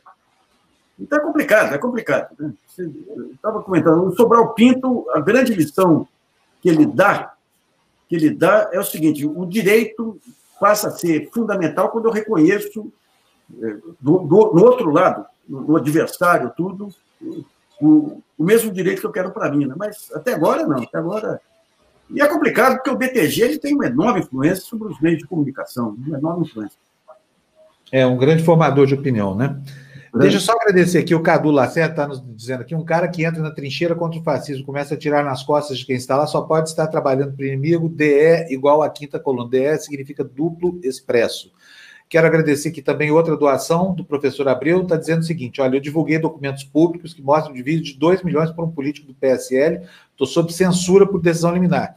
É, professor, eu quero conhecer o seu caso, já pedi, mandei meu endereço de e-mail, quero que, que você mande para mim aqui seus contatos para a gente poder conversar pessoalmente, tá bom? Mais alguém tem alguma pergunta para o Nassif sobre qualquer assunto? Não? Porque, Nassif, eu queria o seguinte... Eu queria uma muito... pergunta que alguém fez que conhece do Bandolim e o grupo de choro. Ah, é, é. Vai fazer a parte mais leve da entrevista aí. Rapaz, eu tô, eu tô precisando trocar o encordoamento do bandolim. O do bandolim tá enferrujado, viu? Mas, mas a coisa que eu mais sinto falta aqui, em toda essa pandemia aqui, porque com esse, esse negócio de Zoom e tudo aí, você não consegue tocar à distância porque você tem, você tem ah, uma. Tem o delay, né? Aí, né? Mas a música tá, tá viva, tá viva aqui. Graças e o Café Piu Piu ainda é o, é o, é o seu lugar de tocar? Assim, não, não, não, não, é no bar do alemão. No bar do alemão. Mas o bar do alemão agora virou chalé do cuscuz. Aí foi, foi a maior desmoralização da boemia até hoje. Né? E aí, você vai lá tocar no chalé do cuscuz? Não, né? Aí não dá, né? Aí é muita coisa. Não dá, né? Nassif, me, é, me fala uma coisa, olha só, tem muita gente aqui perguntando o seguinte: como é que faz para contribuir com o seu site, com o GGN? Como é que faz? Nós temos um sistema de, de, de assinatura, de assinatura lá, lá, lá no próprio GGN, e tem muita gente sugerindo crowdfunding, alguma coisa assim. Nós, a gente está vendo aí como, como atuar também, como atuar também. Mas tem, no próprio YouTube, aí tem a parte lá de inscrição também. É por aí que. É, é o trabalho de formiguinha que está nos ajudando aí. Graças. A Érica nunca no Clube do Choro. É que a gente era do. do, do a gente, eu tenho um primo que sempre brinca que Clube do Choro é que nem é que nem templo judaico. Você monta uma, logo em seguida você tem uma dissidência que monta outra. é, é, o Café Piu Piu é rock and roll hoje, mas no tempo tinha aqui, dia que era quinta-feira, Nassif. Eu lembro, fui várias vezes lá ver o aqui, no, aqui o Clube do Choro aqui não teve dissidência, não. O recorde do Bandolim é imperador lá desde 1930. Meu amigo, é, tô brincando, né? Que é meu amigo. O Reco fez, né? Eu, eu tenho algo em comum com o Reco. Nós somos os dois únicos bandolinistas contemporâneos que gravamos uma valsa chamada A Louca do Penhasco. É isso aí. Nassif, olha, então nossa solidariedade para você, tá? Ficamos aqui petrificados de ver isso, porque o lawfare é uma, é uma prática terrível, e não é só contra você, um monte de gente está na mesma situação, eu mesmo já respondi mais. Só a necessidade de contratar um advogado já é penosa para quem precisa se defender. Muito mais diante de um processo desse que envolve má fé, que envolve muitas vezes né, outros interesses que não o interesse do, do, do processo judicial, enfim. Então, nossa solidariedade para você, tá? Logo, logo você vai superar isso e não, não há de ser nada, porque calar sua boca tem certeza absoluta que ninguém vai conseguir. Isso aí. Obrigado, Fábio. Obrigado, pessoal. Um abraço para vocês aí, viu? Valeu, valeu. Obrigado. Viu? Tchau, tchau. Bom, gente, é isso aí. Cumprida. Ai, chocada, estou chocada, Fábio, porque isso daí, olha, é, é, muito grave, isso daí pode ser um precedente horrível, chocado com a reação dos coleguinhas, sabe, desse silêncio que ele, que ele falou, chocada com a, a Brage, eu não sei, é, eu, me, eu fico assim até arrepiada mesmo e com um frio na barriga que isso possa, no que pode eh, resultar isso daí, não só para ele, mas para toda a categoria, né? É um momento em que, não, não sei, ninguém pode lançar uma petição, por exemplo, né? arrecadar assinaturas de intelectuais, etc., sabe, se mover, né? porque ficar todo mundo esperando uma decisão em silêncio é duro, viu? É duro. É. Olha, uma das coisas, vocês ouviram o Nassif falar, o BTG entrou contra ele no Rio de Janeiro, embora a sede seja aqui em São Paulo e o endereço dele seja aqui.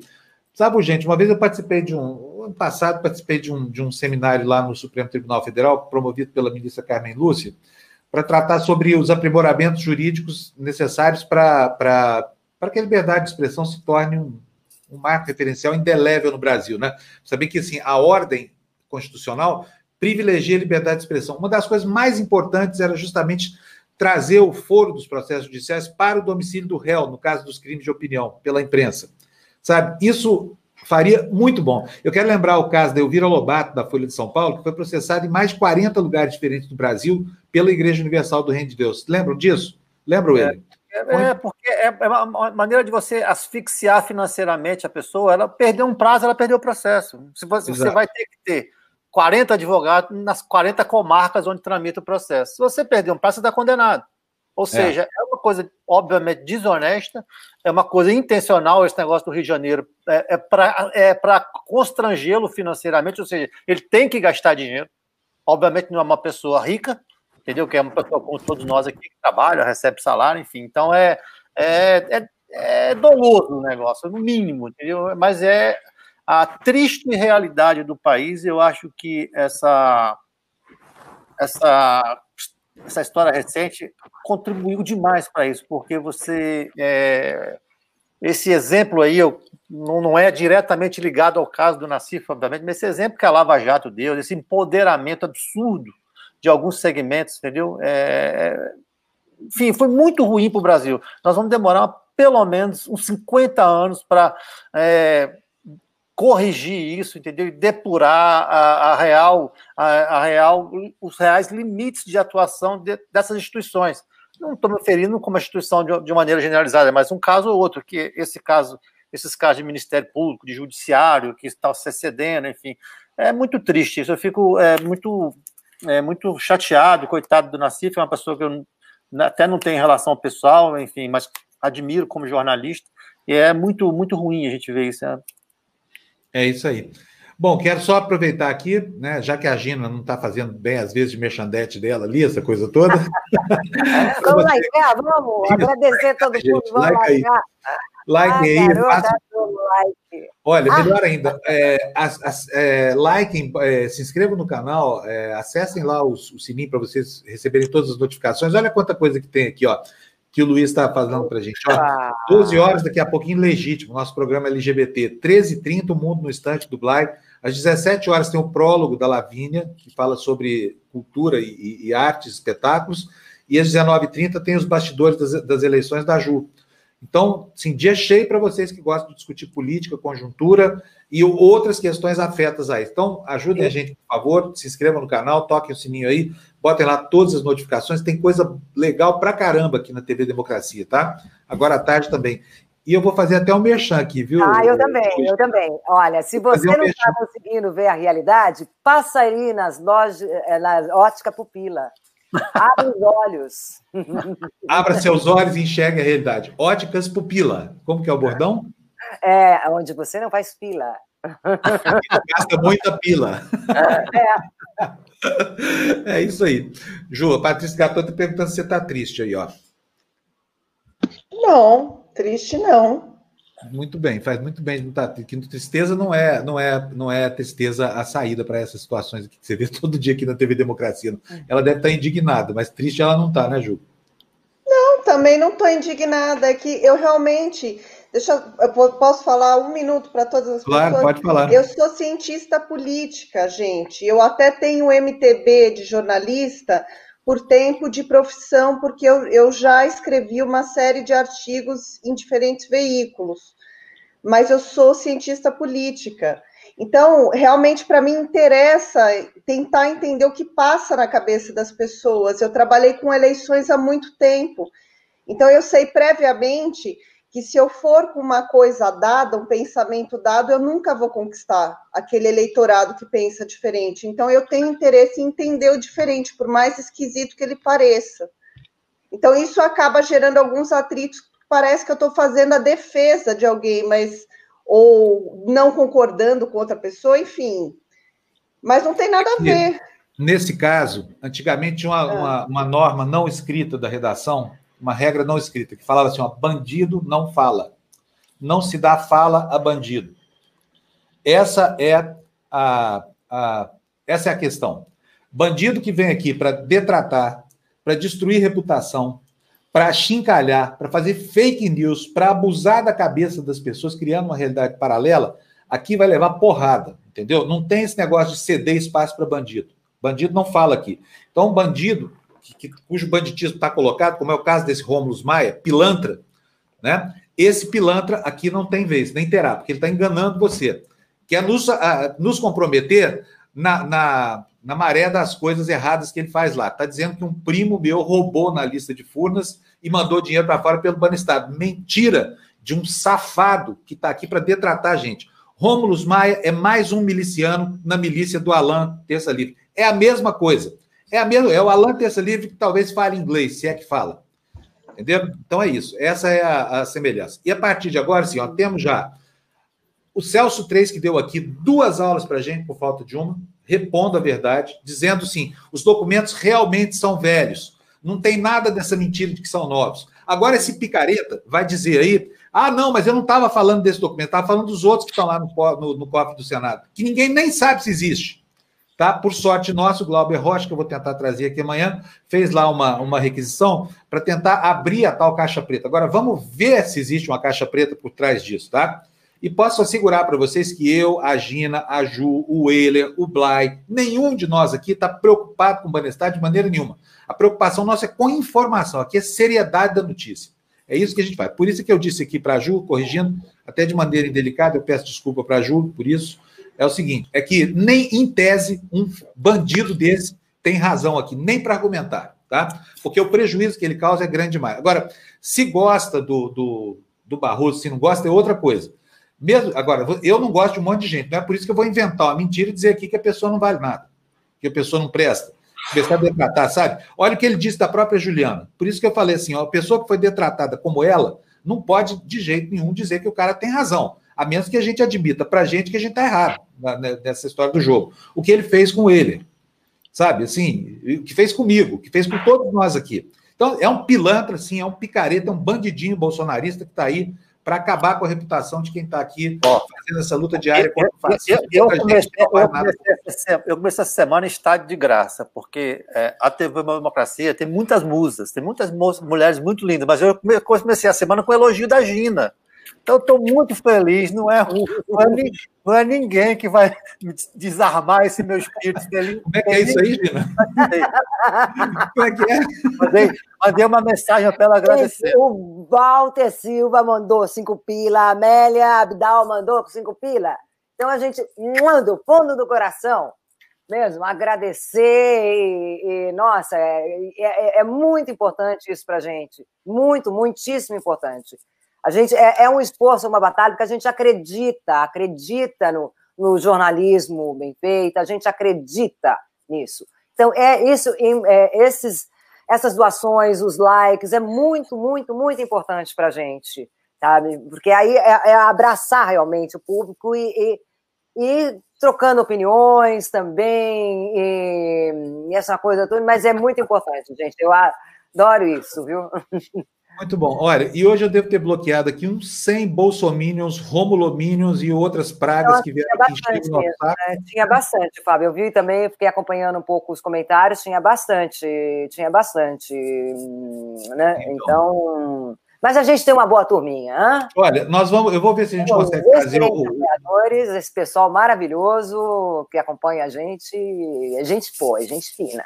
É, é, eu vou ter ver se a gente consegue trazer o Glauber Braga amanhã, não sei como é que está a agenda dele, já deu várias entrevistas aqui para a gente, só para a gente saber exatamente o que, que ele espera tirar do fundo desse cofre. Tomara que saia alguma coisa de lá. Se sair alguma coisa relevante, não será esse engodo aí desse, desse picareta é, do Rômulo Maia. Não será. Eu acho, eu acho que o, o, a referência aí, o Fábio, tem que ser sempre jornalística. Já temos uma, umas coisas bastante claras. Esse material aí é antigo, não tem nem que tirar nada de novo dele. Se tiver uma novidade, tratamos jornalisticamente de novidade. Não tendo novidade, não tem novidade. Eu acho que é bem, é bem elementar a, a, a abordagem em relação a isso. E é, e é muito estranho, porque em relação a Banestado, há um, há um silêncio enorme, um desprezo horrível em todo quanto é ambiente. Só se discute aqui. E, é. e ainda assim nos, nos maltratam. Exatamente. É. Ah, olha, quero saudar aqui a chegada da Ilza Zampaglione aqui. Ilza, bem-vinda aqui na nossa turma, tá? Daqui a pouco, outra vez lá no, no grupo de vocês, eu vou, eu vou mandar o link do nosso grupo de WhatsApp. Uh, temos aqui mais comentários aqui, mas, gente, não vai dar tempo de ler, não. Nós precisamos encerrar o programa. Eu só queria uh, repetir a solidariedade ao Luiz Nassif e, e, se estiver realmente por aí uma petição uh, com, reunindo assinaturas e passar para o meio concreto de apoio, não só a palavra, mas com ação concreta, pelo menos uma assinatura, eu acho que vale, sabe? É a, a minha opinião. E que isso daí não passe em silêncio, porque isso pode abrir as portas para de um caldo, tirar o coberto de um, de, um, de um caldeirão muito feio mesmo, de uma por trás aí pode vir uma uma coisa muito feia. Isso não pode passar assim. Não é possível uma coisa dessas. Temos que, sabe, se nos mobilizar, falar com a Abrage. Não é possível uma coisa dessas. Que a própria Abrage não se pronuncie. Uma, é isso aí. Né? Muito bom, gente. Então, vamos embora? Bora. Mais alguém quer falar alguma coisa? Gente, obrigado pela audiência. Hoje foi estúpida aqui. Quero, muito quero obrigado. mandar beijo pra Gina, quero mandar beijo pra Gina. sentido. Ju, beijo pra você também, meu amor. E pra mim, ele não vai ter beijinho, não? Não, abraço. Estou aqui do seu ladinho aqui. Ó, Como ó. diria o Gilberto Gil. Cotovelada, assim. Aquele abraço. Agora nem abraço com a pandemia, dá aquela cotovelada. Assim. É isso aí, gente. Um abração para vocês. Muito obrigado por tudo que vocês fizeram junto com a gente hoje aqui, pelas perguntas, pelas intervenções, pelas opiniões, pelas críticas. Quem é, é que vem amanhã da comunidade? Amanhã é terça, né? Então, amanhã mudou o coordenador, né? Eu não sei quem é o coordenador, e agora não vai dar tempo de consultar o grupo, mas amanhã. Não, é... Curiosidade. É, de qualquer forma, faltou a entrevista do coordenador. O programa hoje foi movimentado, a gente acabou não tendo tempo, mas não tem problema. Amanhã a gente corrige tudo isso, tá? Vambora, gente. Vamos, vamos almoçar, né? Vai, vai, vai. Tchau, tchau. Valeu. Um beijo para vocês. Tchau, tchau.